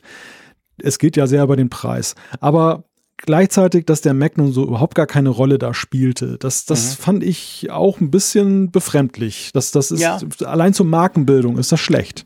Ja, das ist so, da gebe ich dir absolut recht. Also, dass man ihn wirklich eben eigentlich gar nicht erwähnt hat, in keiner Art und Weise. Man hätte jetzt so ein Packet, man hätte irgendwie, man hätte ihn jetzt zumindest erwähnen können im Sinn von, hey, übrigens, äh, Macs sind auch ganz geil und schau mal, die funktionieren wunderbar zusammen mit einem iPad oder irgendwie so eine Geschichte. Aber da kam gar nichts. Also, es war wirklich ganz, ganz, ganz stark fokussiert auf dieses Tablet. Ähm, ja, aber eben, also nochmal, wir haben ja eine Wette am Laufen, wir zwei. Vielleicht die, die es nicht mitbekommen haben, das ist, glaube ich, zwei oder drei Folgen her. Der Malte hat tatsächlich, ist ja hingestanden und hat hier öffentlich verkündet vor Tausenden von Hörerinnen und Hörern, dass er meint, der HomePod kommt noch im März nach Deutschland. Und jetzt ist es natürlich ein bisschen früh, wenn ich am 28., wo wir diese Sendung aufnehmen, sage, hey Malte, du hast verloren, aber seien wir doch ehrlich, morgen ist Gründonnerstag, übermorgen ist Karfreitag, an einem Samstag passiert sowieso nichts und am Sonntag ist der 1. April. Ich wage zu behaupten, die Wette habe ich gewonnen. Ich habe nämlich dagegen gehalten und gesagt, niemals kommt der HomePod jetzt schon. Ja, ich hörte die ganze Zeit, als du gesprochen hast, irgendwie schon im Hintergrund so We Are the Champions von Cream. Würde ich nie tun. Kam so latent aus Bern rüber, diese, diese, diese Musik. ja, also ich habe mich ja dazu hinreißen lassen zu sagen, dass der HomePod in diesem Monat kommt. Und ähm, es ist, wenn man dieses Event sich mal ansieht, auch ein wenig so, als wenn Apple vielleicht mehr geplant hat und weniger gemacht hat, muss ich sagen. Also ich hab, hatte mhm. wirklich so ein bisschen den Eindruck, es gab da wohl anscheinend ein paar Entscheidungen, dass man am Ende gesagt hat, komm, ja. wir, wir schieben möglicherweise noch was nach hinten. Ja, das stimmt. Das, das ist, also da, da gebe ich dir recht. Ich meine, das ganze Event, da, es gibt ein paar Dinge, die haben nicht gepasst. Und zwar der Inhalt mit der ganzen Aufmachung. Ich meine, wir wissen, es wurden Journalisten fast aus der ganzen Welt nach Chicago eingeladen. Jetzt kann man sagen, okay, Apple ist die Bildung extrem wichtig, das glaube ich dem Tim Cook und seinen Männern auch, aber trotzdem, also was dann am Schluss rauskam für den Aufwand, der doch dann letztendlich betrieben wurde, um dieses Event äh, zu starten, und es war ja auch das erste und bisher einzige Event in diesem Jahr, da passt irgendwas nicht zusammen. Da hat man wie das Gefühl, so quasi, hey komm, wir machen doch noch einen Consumer-Teil und der Teil, der ist dann irgendwie rausgeflogen am Schluss. Da wäre eben HomePod drin gewesen in mehr Ländern. Da wäre die AirPower, wo wir auch schon oft drüber gesprochen haben, du erinnerst dich, diese teure, mhm. tolle Ladematte. Also da, da hätten noch, da wäre iOS 10.3, äh, sorry, 11.3. Äh, das hätte irgendwie alles finde ich, dort noch reingepasst. Das wäre auch die richtige Audience gewesen dafür, zum zu sagen, hey, übrigens, die ganze Welt guckt sowieso gerade bei Apple zu. Ähm, jetzt machen wir noch nach. Und da kam dann eben nichts. Und ich glaube, das ist auch so ein bisschen der Grund, warum halt viele, und ich gebe zu, ich auch, dann halt schon recht enttäuscht waren am Ende dieses Events. Naja, und machen wir uns nichts vor. Es, es wurde zwar der Anschein erweckt, dass es ein internationales Thema ist, aber es ging ja hier um ein zutiefst nationales Thema in den USA, was den Absolut. Bildungsmarkt angeht. Also da, da gab es zwar diese Lehrerin aus London, die dann auch erzählt hat, dass sie da wunderschön mit iPads arbeiten, aber es ging natürlich zuallererst mal darum, du hast es ja vorhin schon mehrfach erwähnt, dass eben Google mit den Chromebooks und auch andere Hersteller da massig Marktanteile gewonnen haben, am US-Markt besonders und mhm. dass Apple ähm, jetzt dann eine Gegeninitiative startet, die eben genau die, auch diese Spezifika des US-Bildungsmarktes berücksichtigt. Dass das natürlich auch den ein oder anderen Medienpädagogen in Deutschland hoch erfreut. Also unter anderem hatte uns auch ein Hörer heute noch geschrieben, ähm, der Johannes, der hatte, der ist nämlich Medienpädagoge und hatte gesagt, das war eine Verneigung vor der Medienbildung und Medienpädagogik, was er da gesehen hat. Also ich glaube schon natürlich auch, dass das international bei Bildungsstätten, bei Lehrern durchaus mit Wohlwollen gesehen wurde, die sich eben für den, den Apple-Weg interessieren, begeistern können. Aber dennoch, also für mich war das eigentlich so ein Thema, dass das so ein bisschen rüberkam wie da diese TV-App. Du erinnerst dich da am Anfang, da als die mhm. das erste Mal vorgestellt wurde und dann nur in den USA nutzbar war. Das war auch ein internationales Publikum. Das ist ja auch durchaus mit gefälligem Interesse wahrgenommen worden, aber es ging eigentlich in der internationalen Anschauung um ein ganz andere Themen am Ende. Ja. Und so wirkt es hier auch. Es, fehl, es fehlte irgendetwas. Es war irgendwie ja. so, dieses Event endete nicht nur nach einer Stunde, sondern es hörte auch irgendwie mittendrin auf. Alle sagten so, ich habe das auch im Stream überall gelesen, dass, dass die mhm. also in, in den Live-Tickern kommt da noch was? Kommt da noch was? Soll es da schon ja, gewesen sein? Und Tim Cook ist ja schon wieder da. Was soll das? Genau, es waren alle total erstaunt. Was, das ist schon vorbei? Äh, aber ich dachte, da kommt noch was und so. Genau, ja, das ist, ist genau der Punkt. Also das, das, das ist eine merkwürdige Geschichte. Ähm, was ja heute fast kam. Und das ist eigentlich noch eine merkwürdigere Geschichte, ehrlich gesagt. Also, wir haben gesagt, kein HomePod, keine AirPower, nix MacBook etc. Wir könnten noch eine halbe Stunde drüber sprechen, was alles nicht kam. Ähm, was heute aber kam, und ich dachte schon bei Twitter, wow, cool, ja, okay, ein Tag später, aber egal, hat noch gereicht von dem Apfelfunk, war iOS 11.3. Und trotzdem kam es nicht für alle. ja, das ist nur es für, kam für fast niemanden. Ja, was heißt für fast? Es kam für niemanden eigentlich, aber es ja. kam trotzdem ein bisschen. Erklär mal. Ja, es, es kam für das neue iPad heraus. Dass das neue das ja iPad erst am Freitag in den Verkauf geht. genau, das, das braucht, das braucht augenscheinlich 11.3 und dann muss es wohl schnell fertig werden. Und jetzt, die, die, die Frage ist ja, was ist das für eine Version? Wir haben jetzt ja schon seit einer kleinen Weile, also das sind jetzt keine Wochen, aber es ist jetzt gemessen an dem vorherigen Zyklus ist es jetzt schon eine Weile her, dass jetzt die letzte Beta rauskam. Es deutete mhm. alles darauf hin, dass wir den, den Golden Master, das Final Release der, der 11.3 dann eben dann mit diesem Apple-Event bekommen. Und jetzt gibt es dann augenscheinlich irgendeine Art von Final Release nur fürs iPad. Aber die Frage ist, was ist mit dem anderen? Wird das jetzt zurückgehalten? Wofür? Wann? Wann kommt das? Weshalb? Ja, das ist wirklich die große Frage und ich gebe zu, die ganze Stunde, wo wir hier den, den Apfelfunk-Podcast schon aufnehmen, seit halb zehn, wir nehmen das ja am Mittwoch, dem 28. März, meistens so plus minus ab halb zehn fangen wir, legen wir los, wir zwei, ähm, bin ich schon auf Twitter am gucken, weil ich denke, vielleicht kommt ja während unserer Sendung, ihr wisst, wir machen das immer alles live, wir schneiden da nichts raus oder so. Und dann dachte ich, ja cool, es kommt noch, aber es ist bis jetzt, ähm, Stand Viertel vor elf in der Nacht ist es noch nicht gekommen, also wahrscheinlich kommt es heute tatsächlich nicht. Trotzdem denke ich, du hast ja erklärt, du hast gesagt, okay, das neue iPad braucht iOS 11.3, das kommt am Freitag in den Handel ich gehe eigentlich schon davon aus, dass wahrscheinlich jetzt Donnerstag oder dann spätestens Freitag diese, diese, diese iOS 11.3 Beta kommt, oder? Äh, nicht Beta, eben ja. nicht, sondern Final Release, Entschuldigung, ich meine ja. eben nicht eine Beta, es kommt nämlich keine mehr. Ich bin eben auf meinem iPhone 8 Plus noch am rumdrücken schon seit gestern, aber da, da kam keine mehr. Also der steht auf der Beta vor, vor knapp zwei Wochen. Äh, ich, das müsste doch jetzt dann eigentlich trotzdem noch rauskommen. Oder kannst du dir vorstellen, dass die ein iPad verkaufen, welches dann aber quasi eine Version hat, die alle anderen noch nicht haben? Ja, möglich ist vieles. okay, gut, die falsche Frage. Ich, glaub, ich glaube aber nicht, dass sie das machen. Ja, war das aber nicht beim HomePod irgendwie auch so, dass der irgendeine Software da schon, schon drauf hatte, die es noch gar nicht gab oder so? Äh, war mal HomePod, das war das Teil, wo du dachtest, okay, nee, das ja. fange ich jetzt nicht wieder an. ich wieder eine fiese Nuss, ich weiß es. Ja, ja. Ähm, ja, stimmt, doch. Oder, oder war das nur wegen der Anfangsphase so, dass da so diese Home, als diese HomePod iOS-Version geleakt wurden, wo man dann alles draus lesen konnte, inklusive iPhone 10? Das weiß ich gar nicht, ehrlich gesagt. Mhm. Keine Ahnung. Aber gut, es, es bleibt einfach mal abzuwarten. Bei uns ist ja Karfreitag. Ich weiß nicht, wie es in Deutschland ist. Bei uns ja, in der Schweiz ist großmehrheitlich dann zu alles. Also mhm. sprich, die Schweiz wird, wird zugemacht. Alle Läden sind zu, alles. Da läuft sonst gar nichts. Ist das bei euch auch so? Ja, hier ist auch stiller okay. Feiertag. Da gibt es auch jedes Jahr Diskussionen genau. drum, dass man noch nicht mal in die Diskothek gehen kann. Ah ja, stimmt, das habt ihr ja noch, so ein Tanzverbot. Gell? Mm. Ja, das haben wir, glaube ich, letztes Jahr schon diskutiert, genau. äh, auf jeden Fall, also gut, dann kommt es am Freitag nicht, aber trotzdem, das, das, das, das iPad wird ja jetzt Ende Woche quasi, geht das in den Verkauf. Und ich rechne eigentlich trotzdem schon damit, dass iOS 11.3 für alle in den nächsten Tagen, sagen wir es mal so, wahrscheinlich kommen müsste. Ja, es das, ich wage da keine Voraussagen mehr, denn, denn für mich ist ja völlig schleierhaft, woran es jetzt liegt, dass sie das jetzt überhaupt geschoben haben, dass das ja. nicht, nicht rausgekommen ist. Sie, sie haben ja 11.3 mit seinen Features, unter anderem ja neue Animojis, iMessage in the Cloud und so weiter und so fort, haben sie ja sehr stark promotet, als die Beta-Phase begann. Es gab eine eigene Pressemitteilung dazu. Und sollte ja. das jetzt tatsächlich so sang- und klanglos irgendwie veröffentlicht werden, kannst du dir das vorstellen? Ja, da, hm, da hast du natürlich recht, da machst du ein Fass auf.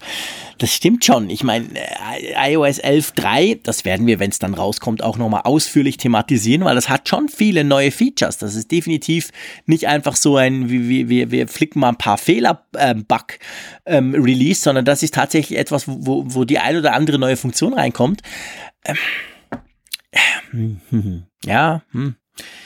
Ich weiß es echt nicht. Du hast recht. Also es ist im Moment schwierig bei solchen Geschichten. Apple fährt da teilweise eine recht merkwürdige Linie. Das ist, ist, ist man sich gar nicht so gewöhnt in dem Sinn, äh, was so Releases und Verkaufsstarts anbelangt. Das ist irgendwie komisch dieses Jahr bei Apple. Von dem her gesehen, ja, okay, spekulieren wir nicht. Wir sprechen dann drüber, wenn es da ist. Oder ihr könnt uns natürlich auf Apfelfunk kommen, ähm, jederzeit überprüfen. Wir haben ja da die News-Sektion oder natürlich auch auf Twitter. Wir werden das dann raushauen, sobald das erhältlich ist, oder? Ja, genau. Gut. Dann würde ich vorschlagen, dass wir jetzt vielleicht kurz sozusagen nach Chicago schalten. Wärst du da einverstanden? Ja, aber sehr einverstanden. Genau, wir haben nämlich den Raphael Zeyer. Der Raphael Zeyer ist ähm, Journalist bei Tamedia, ein ganz, ganz großer Verlag in der Schweiz, die unter anderem den Tagesanzeiger rausgeben. Und er ist, war auf Einladung von Apple in Chicago. Er war bei diesem Event dabei. Er ist Technikjournalist und ein guter Freund und hört uns auch immer. Und ich habe ihm gesagt, hey, wenn du schon dort bist, darf ich dir zwei Fragen stellen. Und ja, das haben wir vorher ja aufgenommen, gell? Wie, du, du, du hattest die perfekte Formulierung in unserem Vorgespräch. Wie heißt das jeweils im Rundfunk beziehungsweise im Fernsehen? Ja, im Heute-Journal im ZDF heißt es immer, wir haben das Gespräch vor der Sendung aufgenommen. genau, also genau gleich äh, machen wir das auch dieses Mal. Und ich habe ihm eigentlich nur zwei Fragen gestellt, weil den Rest können wir ja sowieso selber. Nee, ich wollte zuerst natürlich mal wissen von ihm, wie war denn eigentlich die Atmosphäre an diesem Education-Event in Chicago? Ja, erstmal ein herzliches Hallo in die Runde.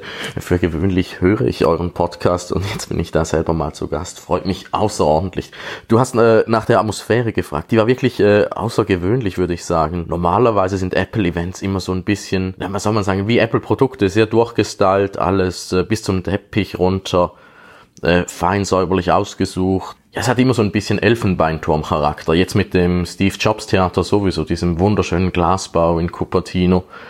Dagegen war das äh, die Highschool in Chicago natürlich was ganz, ganz anderes. Das war, hatte wirklich so ein, war erfrischend, fand ich. Und auch viel, viel locker und entspannter. Man kam sich ständig vor, als wäre man in einer Folge äh, Parker Lewis oder die, oder die Simpsons, weil äh, da waren überall diese locker Spins äh, an der Wand, wo die, die Schüler noch ihre Fotos dran hatten. Also das war wirklich eine richtige Schule. Die Schüler waren einfach gerade auf Spring Break, da konnte Apple sich das schnappen. Also das war wirklich, ich glaube, der sympathischste Apple-Anlass, den ich äh, je besucht habe. Und also er, wenn er sagt, ein sympathischer Anlass und man muss wirklich sagen, er war schon bei jedem Apple-Event, behaupte ich jetzt einfach mal, der letzten Jahre ist er immer dabei. Und ähm, das ist, das ist, finde ich, ganz interessant, was er dazu gesagt hat. Ich wollte dann auch wissen, weil das natürlich letztendlich ja die strategisch entscheidende Frage ist, ich wollte dann, dann wissen, gelingt es Apple jetzt eben mit diesem iPad, mit diesem ganzen, mit all den Dingen, die sie da vorgestellt hat, die Dominanz der Chromebooks von Google zu brechen? Ihr habt das vielleicht auch äh, mitbekommen. Am Tag vor der Apple Keynote hat Google noch schnell zusammen mit Acer ein Chromebook Tablet rausgehauen mit Stift und allem drum und dran. Das hat Apple, haben es natürlich nicht gesagt, aber ich wette, es hat sie ungemein geärgert. Sowieso, äh, Apple ärgert sich, glaube ich, sehr über diese Chromebooks, die ihn halt wirklich in, in den USA, ich kenne mich im deutschen Bildungsmarkt nicht besonders aus, wo ja die meisten Apfelfunkhörer wohnen. Diese Chromebooks, die ärgern Apple halt wirklich und die sind halt aber auch wirklich ein sehr gutes Angebot. Sie sind sportbillig und haben alles dabei. Ob es Apple gelingt, mit dem iPad jemanden davon wegzulocken, ich habe meine Zweifel. Es ist einfach äh, ein besseres iPad zum selben Preis. Ein Schulrektor, der vorhin schon skeptisch war, wird jetzt nicht sagen, oh ja komm, jetzt hat's den Stift-Support, jetzt äh, kaufen wir halt, äh, setzen wir plötzlich auf iPads. Also ich glaube nicht, dass sich die Bildungslandschaft jetzt durch dieses neue iPad-Angebot und äh, die Schul-Apps äh, groß verschieben wird. Andererseits glaube ich natürlich, dass wir als äh, Normalo-Anwender sehr davon profitieren werden, weil äh, ein billiges iPad, was immer mehr kann, das ist toll für uns. Und andererseits, äh, die Schulsachen sind auch toll für uns. Jetzt, wo das billige iPad den Stift hat, werden sicher noch mehr Entwickler äh, ihre Apps für den Stift optimieren. Apple hat ja jetzt auch iWorks extra dafür optimiert. So, und da kommt er ja zu einem ähnlichen Fazit wie wir auch.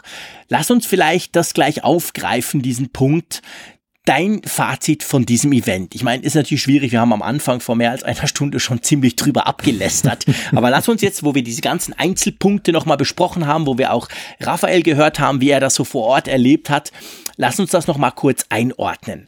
War das jetzt ein super spannendes Event oder war das eher, ich sag's mal salopp, eine ein bisschen peinliche Veranstaltung, die nur ein ganz kleines Publikum adressiert hat?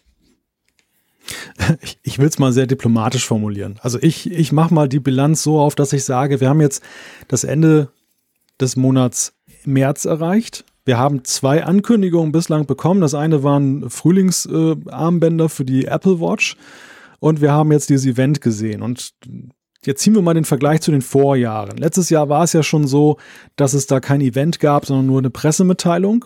Das, das war ja schon ein, ein, eine Veränderung gegenüber den Vorjahren, wo es eigentlich immer dieses Frühlingsevent gab, wo das iPad im Fokus stand.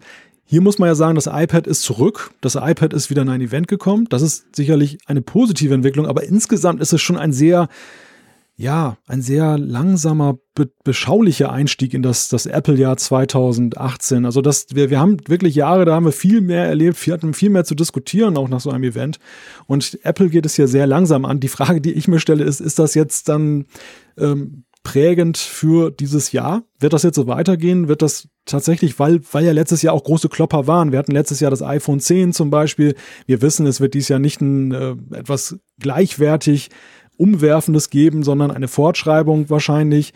Und ähm, es gibt in vielen Sektoren ja so die Frage, ist da eine große Überraschung, ist da ein großer Hammer zu erwarten? Ja, und deshalb also ziemlich sanfter Einstieg in das Jahr. Insgesamt das Event, ich glaube, es wurde sehr viel hineinprojiziert. Das ist aber immer so. Apple hat auch selber dazu beigetragen irgendwo, indem sie halt dann ja auch, wie immer, dann das nebulös gelassen haben und eben viele Erwartungen sind, viele Dinge auch offen sind. Wir hatten es ja auch angesprochen, es, viele Dinge waren ja gar kein Geheimnis. 11.3 von iOS, die AirPower, Ladematte, all das war ja letzten Endes ja absehbar und es, wir warten drauf. Und ja, ich muss sagen, so eine leicht enttäuschende Note war schon im ersten Moment da bei mir. ich mag deine Diplomatie, lieber Malte. Du hast ja vorhin, hast du mich als, wie hast du das gesagt, immer der laute Klassensprecher, der brüllende Klassensprecher in der, in der, in der vordersten Reihe hast du mich betitelt. Von dem her gesehen, vorlaut, vorlaut genau, du hast vorlaut, es war auch diplomatisch. Eigentlich dachtest du brüllend, aber du hast vorlaut gesagt. Ähm, ja, ich, ich gehe ein bisschen härter mit, mit Apple ins Gericht. Also ich muss ganz klar sagen, Apple, das ist einfach zu wenig. Und zwar auf der einen Seite genau der Punkt, den du angesprochen hast. Du, Apple hat einige Dinge angekündigt, hat sie teilweise schon in den Markt gebracht, wie zum Beispiel den HomePod, wobei ich sage da extra teilweise, weil ein Release nur in den USA, ähm, Australien und äh, England ist halt wirklich nur teilweise für ein Gerät, was, ja, ich sag mal, doch theoretisch so wichtig sein könnte für Apple. Und dann machen sie ein Event, das erste überhaupt in diesem Jahr, wo man natürlich logischerweise auch Neuigkeiten erwartet zu eben diesen Ankündigungen, die Apple ja schon gemacht hat, zu diesen Dingen, die eigentlich kommen könnten, müssten, sollten. Und dann kommt das halt alles überhaupt nicht. Klar, Apple kann hinstehen und sagen, hey, wir haben immer gesagt, das ist ein Education-Event in Chicago. Wir haben nie gesagt, sei was anderes. Trotzdem finde ich, das war definitiv zu wenig. Ich bin auch der Meinung, dass sie mit der Strategie, die sie jetzt da so ein bisschen skizziert haben, nicht unbedingt im Bildungsmarkt mehr Erfolg haben werden, da bin ich ziemlich sicher. Für uns Konsumenten positiv, es fällt ein schönes iPad runter, also das wir jetzt kaufen können. Ein tolles iPad, ein viel besseres iPad als letztes Jahr, das sogar noch ein bisschen günstiger wurde. Also okay, kann man Haken dran machen. Also iPad-mäßig kann man sagen, okay, ist gut. Aber es gibt für mich im Moment bei Apple noch ganz viele Baustellen, wo einfach was passieren muss. Das sind die Macs, das ist im Softwarebereich. Also das, das ist eine eigene Sendung wert. Und wir sprechen ja immer wieder auch über dieses Thema. Von dem her erwarte ich von Apple relativ zeitnah, um dieses schreckliche Wort mal zu brauchen, entweder ein nächstes Event oder dann zumindest eine schöne Pressemitteilung, wo einige Dinge aufschlagen, die bis jetzt einfach immer nur so rumgeistern, aber noch nicht da sind. Also von dem her gesehen hat mich dieses Event definitiv enttäuscht. Ja, und ich denke, der, der Erwartungsdruck mit Blick auf die Weltentwicklerkonferenz im Juni, der steigt jetzt ins Unermessliche. Denn nach so einem Event ist es natürlich so, du hast es gerade gesagt, einige Dinge müssen dringend noch nachgeliefert werden. Die dürfen gar nicht erst im Juni aufschlagen, die müssen noch vorher da sein. All diese Dinge, die für den Frühling da avisiert ja. wurden. Aber gleichzeitig ist es eben auch so, dass ähm, ich, ich fand insgesamt, das Netz ist noch sehr gnädig umgegangen. Mit ja, ich habe auch gestaunt. Ich weiß, nicht, woran, ja. ich, ich, weiß nicht, woran es lag, ob es daran lag, dass es diesmal kein Livestream gab, dass die Leute das vielleicht auch wegen dieser vorzeitigen Einschränkung auf den Bereich Bildung gar nicht so ernst mhm. genommen haben. Auch das Medienecho war ja sehr unterschiedlich ausgeprägt. Einige haben es groß gefeatured, einige haben es aber fast gar nicht irgendwie aufgenommen, das Thema. Also für ein Apple-Event fand das erstaunlich wenig Beachtung. Und man kann sagen, ein Schuss hat Apple frei, aber der nächste muss ja, sitzen. Das ist definitiv so. Also ich, ich sehe das, ich sehe das, ich sehe das ganz ähnlich. Und ja, wir harren der Dinge, die da kommen. Wir werden die natürlich dann kritisch ähm, beleuchten, auch in Zukunft. Da mache ich mir gar keine Sorgen drum. Ähm, lass uns zur Umfrage der Woche gehen, die natürlich sich dann auch um dieses Event dreht, bevor wir dann endlich mal auch wieder unsere Spender verdanken möchten, die äh, da immer ganz brav helfen, dass es den Apfelfunk weitergibt oder dass unsere Kosten nicht ins Unermessliche steigen, sagen wir es mal so. Wollen wir zuerst mal gleich zur Umfrage der Woche kommen? Und damit ja, eigentlich die Event-Berichterstattung, um es mal sozusagen, abschließen. Ich glaube, das können wir tun. Viel mehr gibt das definitiv nicht her. Wir wollen es ja auch nicht in die Länge ziehen. Also, wir hatten ja letzte Woche die Frage, übrigens haben wieder 1742 Teilnehmer mitgemacht. Das ist einfach nur geil, finde ich spannend, fantastisch. Wir haben gefragt, iOS-Apps auf dem Mac für dich von Interesse. Und wenn ich jetzt den schönen Kringel angucke auf apfelfunk.com slash Umfrage, dann kann man sagen, ist relativ ausgeglichen, oder? ja, es ist fast so, als wenn der Kringel äh, eingeteilt wurde, ähm, ja, durch den Multiplikator sozusagen der, der Frageoption. Aber es, es, es lässt sich schon ein ganz klarer äh, Trend dazu erkennen, dass es befürwortet wird. Wir haben mit 35,1 Prozent vielleicht an erster Spitze. Diese Zögerlichkeit rührt natürlich daher, dass viele sagen, sie warten erstmal ab, wie das überhaupt ausschaut, wie es ausgestaltet wird, absolut nachvollziehbar. Und ähm, sogar 33,3 Prozent, ein gutes Drittel sagt, ja, auf jeden Fall. Also wenn man diese beiden Lager, und ich glaube, das kann man getrost machen, mal mhm. zusammenzählt, dann sagen über zwei Drittel, dass sie dem, dem Ganzen wohlwollend, zumindest interessiert gegenüberstehen. Und äh, das spricht klar dafür, es gibt dieses Bedürfnis. Also wenn Apple das macht, dann äh, machen sie nichts falsch, denn nur 14,6 Prozent sagen, sie sehen keinen Bedarf und 17 Prozent unserer Hörer sagen, ich habe gar keinen Mac. Da also brauchen sie es auch nicht, genau. Ist ganz klar. Also das, das, das sind, und, und, und vor allem denen schadet es ja auch nicht. Ne? Also es ist jetzt ja auch nicht so, dass das jetzt diese Ablehnung ja. dazu führt, dass sie etwas kriegen, was, in, was, was ihnen jetzt dann schadet oder was, was abträglich ist. Es ist ja nicht so, man kann es einfach sein lassen, keine iOS-App installieren, fertig. Genau.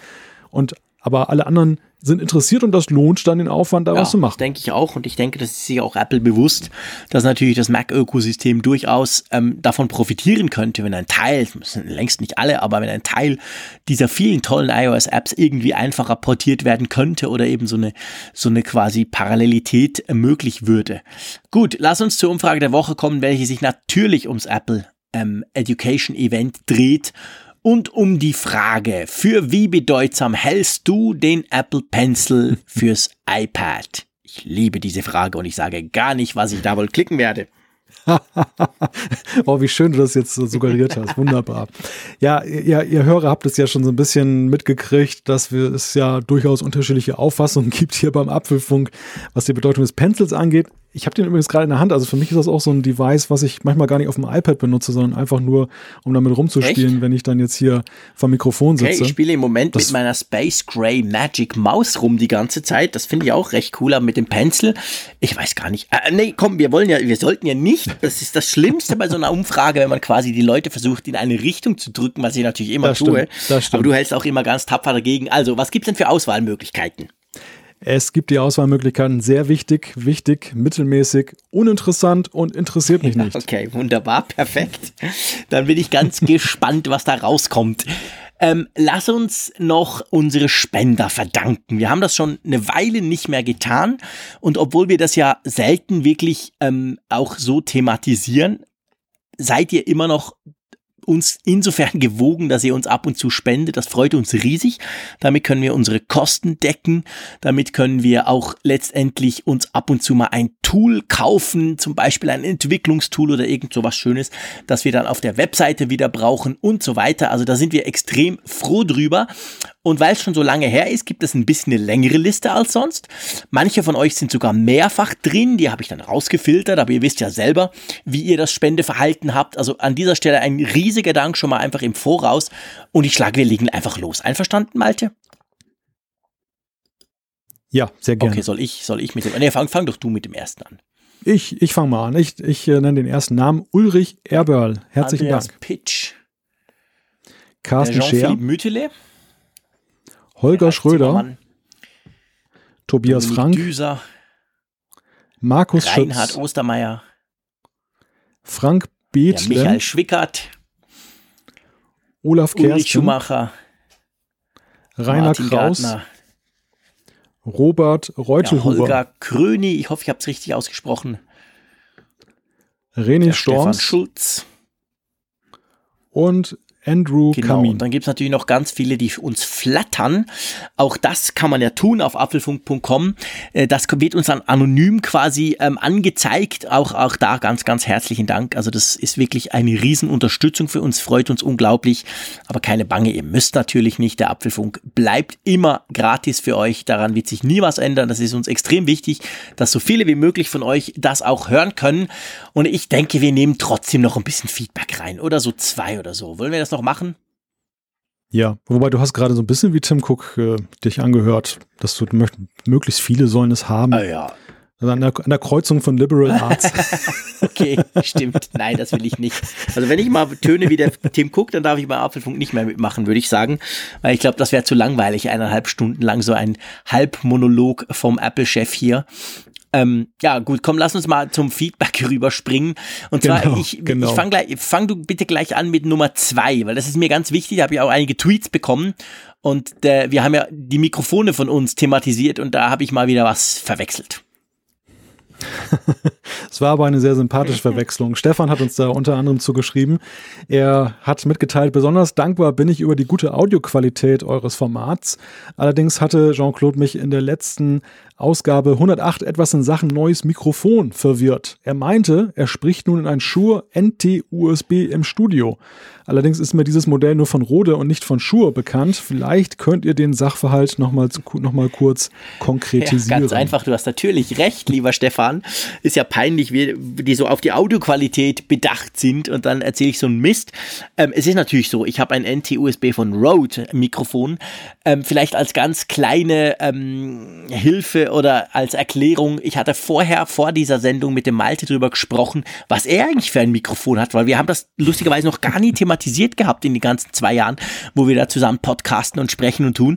Und er hat mir dann eben, erzählt, er hätte ein Shure-Mikrofon. Und da habe ich das irgendwie dann in der Eifer des, im Eifer des Gefechtes verwechselt und daraus wurde dann ein Shure NT-USB, was es natürlich nicht gibt. Also meins ist von Rode und deins ist von Shure. Und ja, eben, ich bin nach wie vor auch bei der zweiten Sendung, die ich damit aufnehme, extrem zufrieden damit. Ich finde, das ist eine super Sache, das macht absolut Spaß. Und du ja mit deinem auch, oder? Ja, ja, ich habe ja das PG42 USB schon seit einiger Zeit. Wir hatten es irgendwann mal ganz am Anfang thematisiert. Da hatte ich nämlich noch ein Samsung-Mikrofon. Das habe ich dann mal ausgetauscht gegen dieses Shure. Und seither, das ist ja nun auch schon über zwei Jahre her, habe ich das hier im Einsatz. Und ich muss sagen, mir ist es gar nicht aufgefallen, dass du das verwechselt hast während der Sendung, weil der Begriff Schuhe natürlich bei mir irgendwo im Kopf abgehakt wurde nach dem Motto, ja, das hast ja, du. genau. Und ich habe da natürlich nicht dran gedacht, dass du jetzt einen, einen Rode genau. dann hast. Audiomenschen Also das war dachten, hey Mensch, was ist das für eine Pfeife? Der hat ja keine Ahnung, von was er spricht.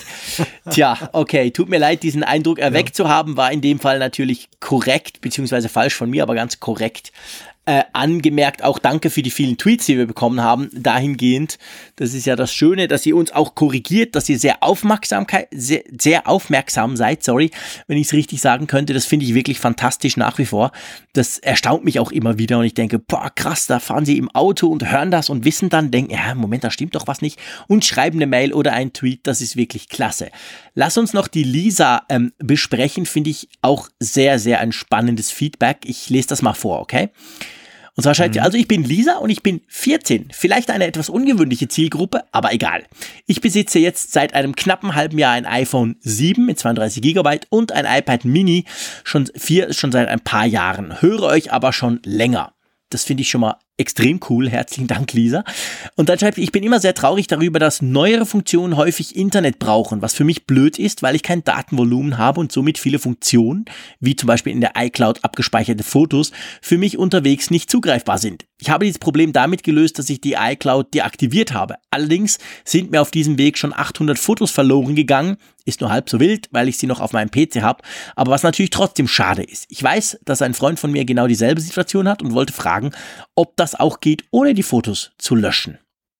Finde ich ein spannendes, finde ich ganz generell ein spannendes Thema. Ich gebe zu, ich bin so ein Always-On-Freak mit Flatrates überall. Also für mich spielt es gar keine Rolle, wo ich was hochlade, außer ich gehe außerhalb der Schweiz, dann wird es richtig teuer für Schweizer. Aber sonst, ähm, aber es ist natürlich genau ein Punkt. Also gerade Jugendliche, ja, haben ja oft Prepaid-Karten und eben oft keine Daten drauf oder sie haben sie, haben sie auch deaktiviert. Was denkst du? Ich meine, ich sage ja immer, nutze die Cloud gerade im Bereich Fotos oder es kann auch Google Fotos sein oder generell irgendein Cloud-Dienst, weil gerade das von dir, Lisa, beschriebene Phänomen, dass du da einfach mal schnell 800 Fotos verlierst, ist natürlich ein veritabler Super-GAU. Du hast zum Glück das noch auf deinem PC. Ähm, was denkst du? Also mir, mir kam so spontan in den Sinn, man könnte ja die iCloud trotzdem nutzen, aber dann halt, oder oder Google Fotos, müssen wir vielleicht nachher noch mal kurz konkretisieren, aber halt dann nur im WLAN, oder? Hm, das kann man noch irgendwo einstellen. Also man ja. kann einstellen, dass diese Synchronisation dann nicht über Mobilfunkdaten stattfindet, sondern eben nur über WLAN. Und dadurch kann man dann das einschränken. Also ich weiß das deshalb, weil, weil meine Frau hat äh, jahrelang ihr iPhone jetzt nur über WLAN genutzt, jetzt mit mobilen Daten und äh, oder mit, mit Daten und mobile Daten abgeschaltet. Das haben wir mittlerweile geändert, aber deshalb waren wir auch mal in dieser Problematik, dass wir eben gucken mussten, dass da eben nicht dann, dann äh, die Daten aktiviert wurden und dann entsprechend äh, äh ja, Kosten entstehen. Genau, also und da, da gibt es allerhand Schalter, die man betätigen kann, um das dann, dann zu unterbinden. Genau, also wenn du zum Beispiel jetzt bei der iCloud auf, äh, auf Einstellungen und dann scrollst du runter zu Fotos und dann scrollst du da nochmal ziemlich weit runter, da gibt es so, so, so eine, eine Ding, die heißt mobile Daten. Und wenn du da drauf klickst, kannst du eben die mobilen Daten deaktivieren. Das heißt aber dann, dass deine Fotomediathek einfach zum Beispiel zu Hause, wenn du WLAN hast, dort dann entsprechend hochgeladen wird. Und jetzt ist es so, wenn es jetzt konkret um die Fotos geht, um mal bei diesem Fall zu bleiben, da bietet sich natürlich zum Beispiel auch Google Fotos an, wenn du keine, keine Bedenken hast, das erstens in die Cloud zu pusten und zweitens zu Google, weil Google Fotos den Vorteil hat, dass es eigentlich gratis ist, wenn man damit leben kann, dass die Fotos ganz, ganz leicht in der, in der Auflösung korrigiert werden, wobei das wirklich äh, bei iPhone-Fotos gar keine Rolle spielt, die sind ja 12 Megapixel. Also von dem her gesehen, da kannst du gratis deine Fotos hochpusten. Auch da kannst du einstellen, dass nur im WLAN funktioniert. Und dann hättest du zumindest noch ein Backup daneben, dass du es ja offensichtlich auch mit dem PC machst, weil ich kenne das, wenn man Backup selber machen muss, im Sinn von, ich muss noch ein Kabel einstecken, dann vergisst man es eben gerne mal. Und wenn man da nicht aufpasst und irgendwas passiert, sind dann eben mal schnell viele Fotos weg, oder? Hm. Ja, ich habe das äh, schon mal erlebt, da, als ich äh, irgendwelche Geräte für den Verkauf vorbereitet habe, habe die iCloud deaktiviert. Das war, glaube ich, auf dem alten MacBook Air. Und äh, dass dann eben auch irgendwelche Dialoge kommen, die dann warnen, dass da irgendwas verloren gehen kann. Da muss man schon so ein bisschen aufpassen. Mhm bei der ganzen Angelegenheit. Also die iCloud ist wirklich dafür gemacht, dass man sie always on hat sozusagen. Aber ja. der umgekehrte Fall, da kann schon mal was schiefgehen. Lass mich noch zweierlei eben anmerken zu dieser Zuschrift. Ich musste äh, nämlich da oder bin ich gerade noch mal drüber gestolpert. Das eine ist, äh, Lisa schreibt ja, dass sie jetzt äh, eine ungewöhnliche Zielgruppe ist das ist natürlich jetzt ganz witzig, dass äh, wir haben diese Zuschrift ja vor dem Event bekommen und da war die Perspektive vielleicht anders als jetzt. Jetzt mit Blick auf diese Sendung und auf das Event ist ja gerade die richtige Zielgruppe. Ja, perfekt, jetzt, genau. passt perfekt in diese Sendung. Und zum anderen ähm, das Stichwort iPad Mini 4, da ging gerade bei mir ein Licht an. Denn das iPad Mini das äh, spielt ja augenscheinlich immer noch keine Rolle mehr. Ja, beziehungsweise es gibt's immer noch. Also es ist immer noch zu kaufen. Es wurde aber auch nicht aktualisiert. Das ist so. Ich, ich sage mal ganz salopp, das iPad Mini 4 ist das MacBook Air der iPads. Also sprich uralte Hardware, die immer noch zu einem recht stolzen Preis weiterhin verkauft wird, ohne ein Update zu bekommen. So wie beim MacBook Air ist das auch beim iPad Mini. Ähm, was mich tatsächlich beim iPad Mini schon auch erstaunt, ist eigentlich das, ich sag mal, also ich weiß nicht, wie es dir geht oder wie es euch, liebe Hörerinnen und Hörer, ging. Mir ging es so, ich hatte auch lange ein iPad Mini ähm, war damit super zufrieden. Aber als dann mit dem iPhone 6 die Plus-Modelle kamen, ich habe mir dann ein iPhone 6 Plus geholt, da war dann tatsächlich von dem Moment an das iPad Mini für mich total gestorben, weil der Unterschied von einem gro relativ großen iPhone zu diesem relativ kleinen iPad war mir dann tatsächlich zu klein. Ich habe es dann nie mehr, nie mehr, nie mehr gebraucht und gleich auch verkauft. Also es stellt sich schon die Frage, wo ist die Zielgruppe von so einem Mini-iPad? Was denkst du, Malte? Ja, die Zielgruppe von dem Mini-iPad, ich gebe dir recht, sie ist geschmolzen. Sie ist dadurch geschmolzen, dass es am Rand jetzt enger ja, geworden genau. ist, buchstäblich. Dass da ähm, das Smartphone als Alternative auch dann zumindest für einige in Betracht kommt. Diese Diskussion, welches Displayformat ist ja das Optimale, die gibt es ja, solange es das iPad gibt. Und, und, und auf dieser Basis ist ja auch überhaupt das iPad Mini erst entstanden. Weil für mich persönlich war es immer so, 9,7 war für mich immer ja, Idealmaß. Genau, für mich auch. Das ist für sehe ich, sehe ich bis heute eigentlich so. 10,5 ist auch okay, man, man, merkt den Unterschied ja gar nicht mhm. so drastisch. Das ist ein bisschen größer, aber noch so, dass es handelbar ist. 12,9, 12, das ist ziemlich cool, imposant von der Größe her, ist aber eigentlich nicht so ein Ding, was man noch wirklich als äh, großartig mobil genau. bezeichnen kann, zumindest für, für ja. meine Begriffe nicht. Und äh, kleiner, wie gesagt, fand ich immer blöd. Aber ich war, die, dieser, dieser Streit tobt hier, oder Streit ist übertrieben, aber diese Diskussion tobt hier in der Familie seit Jahren. denn äh, hier wird auch das 7 Zoll Format als, äh, als, als ah, Segen ah, okay. betrachtet. Und äh, ich weiß nicht, ob das was mit Geschlechterunterschied zu tun hat. Große Männerhände mögen lieber 9,7 iPads, keine Ahnung, weiß ich nicht.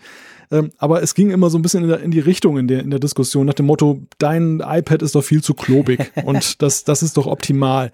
Wo ich immer gesagt habe, aber das ist doch, das ist doch ein Mäusekino. Genau, das ist doch, ja, vor allem, es ist weder Fisch noch Vogel, wie wir sagen. Also es ist quasi, eben, es ist, es ist kein richtiges iPad, weil dafür ist es zu klein.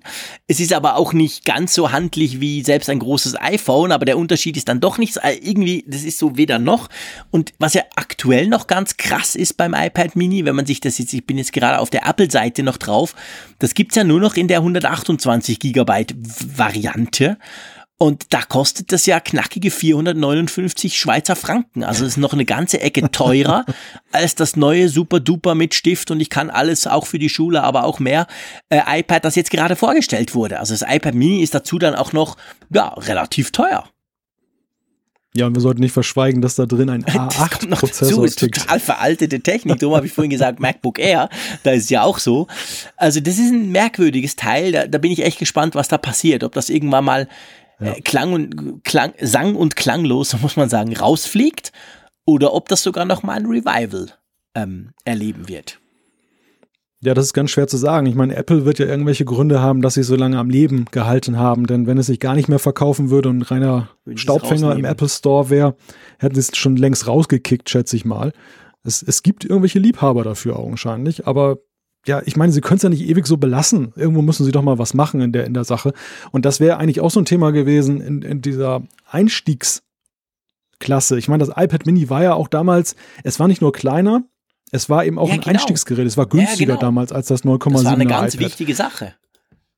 Richtig, und, und darüber redet ja keiner mehr. Das, das, das Ding ist in der Beziehung völlig irrelevant geworden. Und wenn wir über Einstiegs-iPad sprechen in dieser Sendung, ja, da hätte auch das iPad Mini irgendwie noch ganz gutes Line-up gepasst. Ja, ja, definitiv. Oder es hätte jetzt noch mal so richtig schön günstiger werden müssen. Oder, Oder so. so. Oder so. Tja, lieber Malte, ich schlage folgendes vor. Wir beenden die 109. Ausgabe des Apfelfunks mit teilweise mehr Fragen als Antworten. Auch das ist möglich. Und ich stelle mir ganz einfach vor, wie bei dir an der Nordsee draußen der Sturm tobt, innen tobt der Kampf um die richtige iPad-Größe. Und mit diesen Bildern verabschiede ich mich und sage Tschüss aus Bern. Ja, ich habe gerade mit Erschrecken festgestellt, dass hier die Fenster zugeschneit sind. Also damit habe ich gar nicht gerechnet heute Abend. Aber ja, es gibt manchmal Überraschungen, wie beim Event. Bis zum nächsten Mal.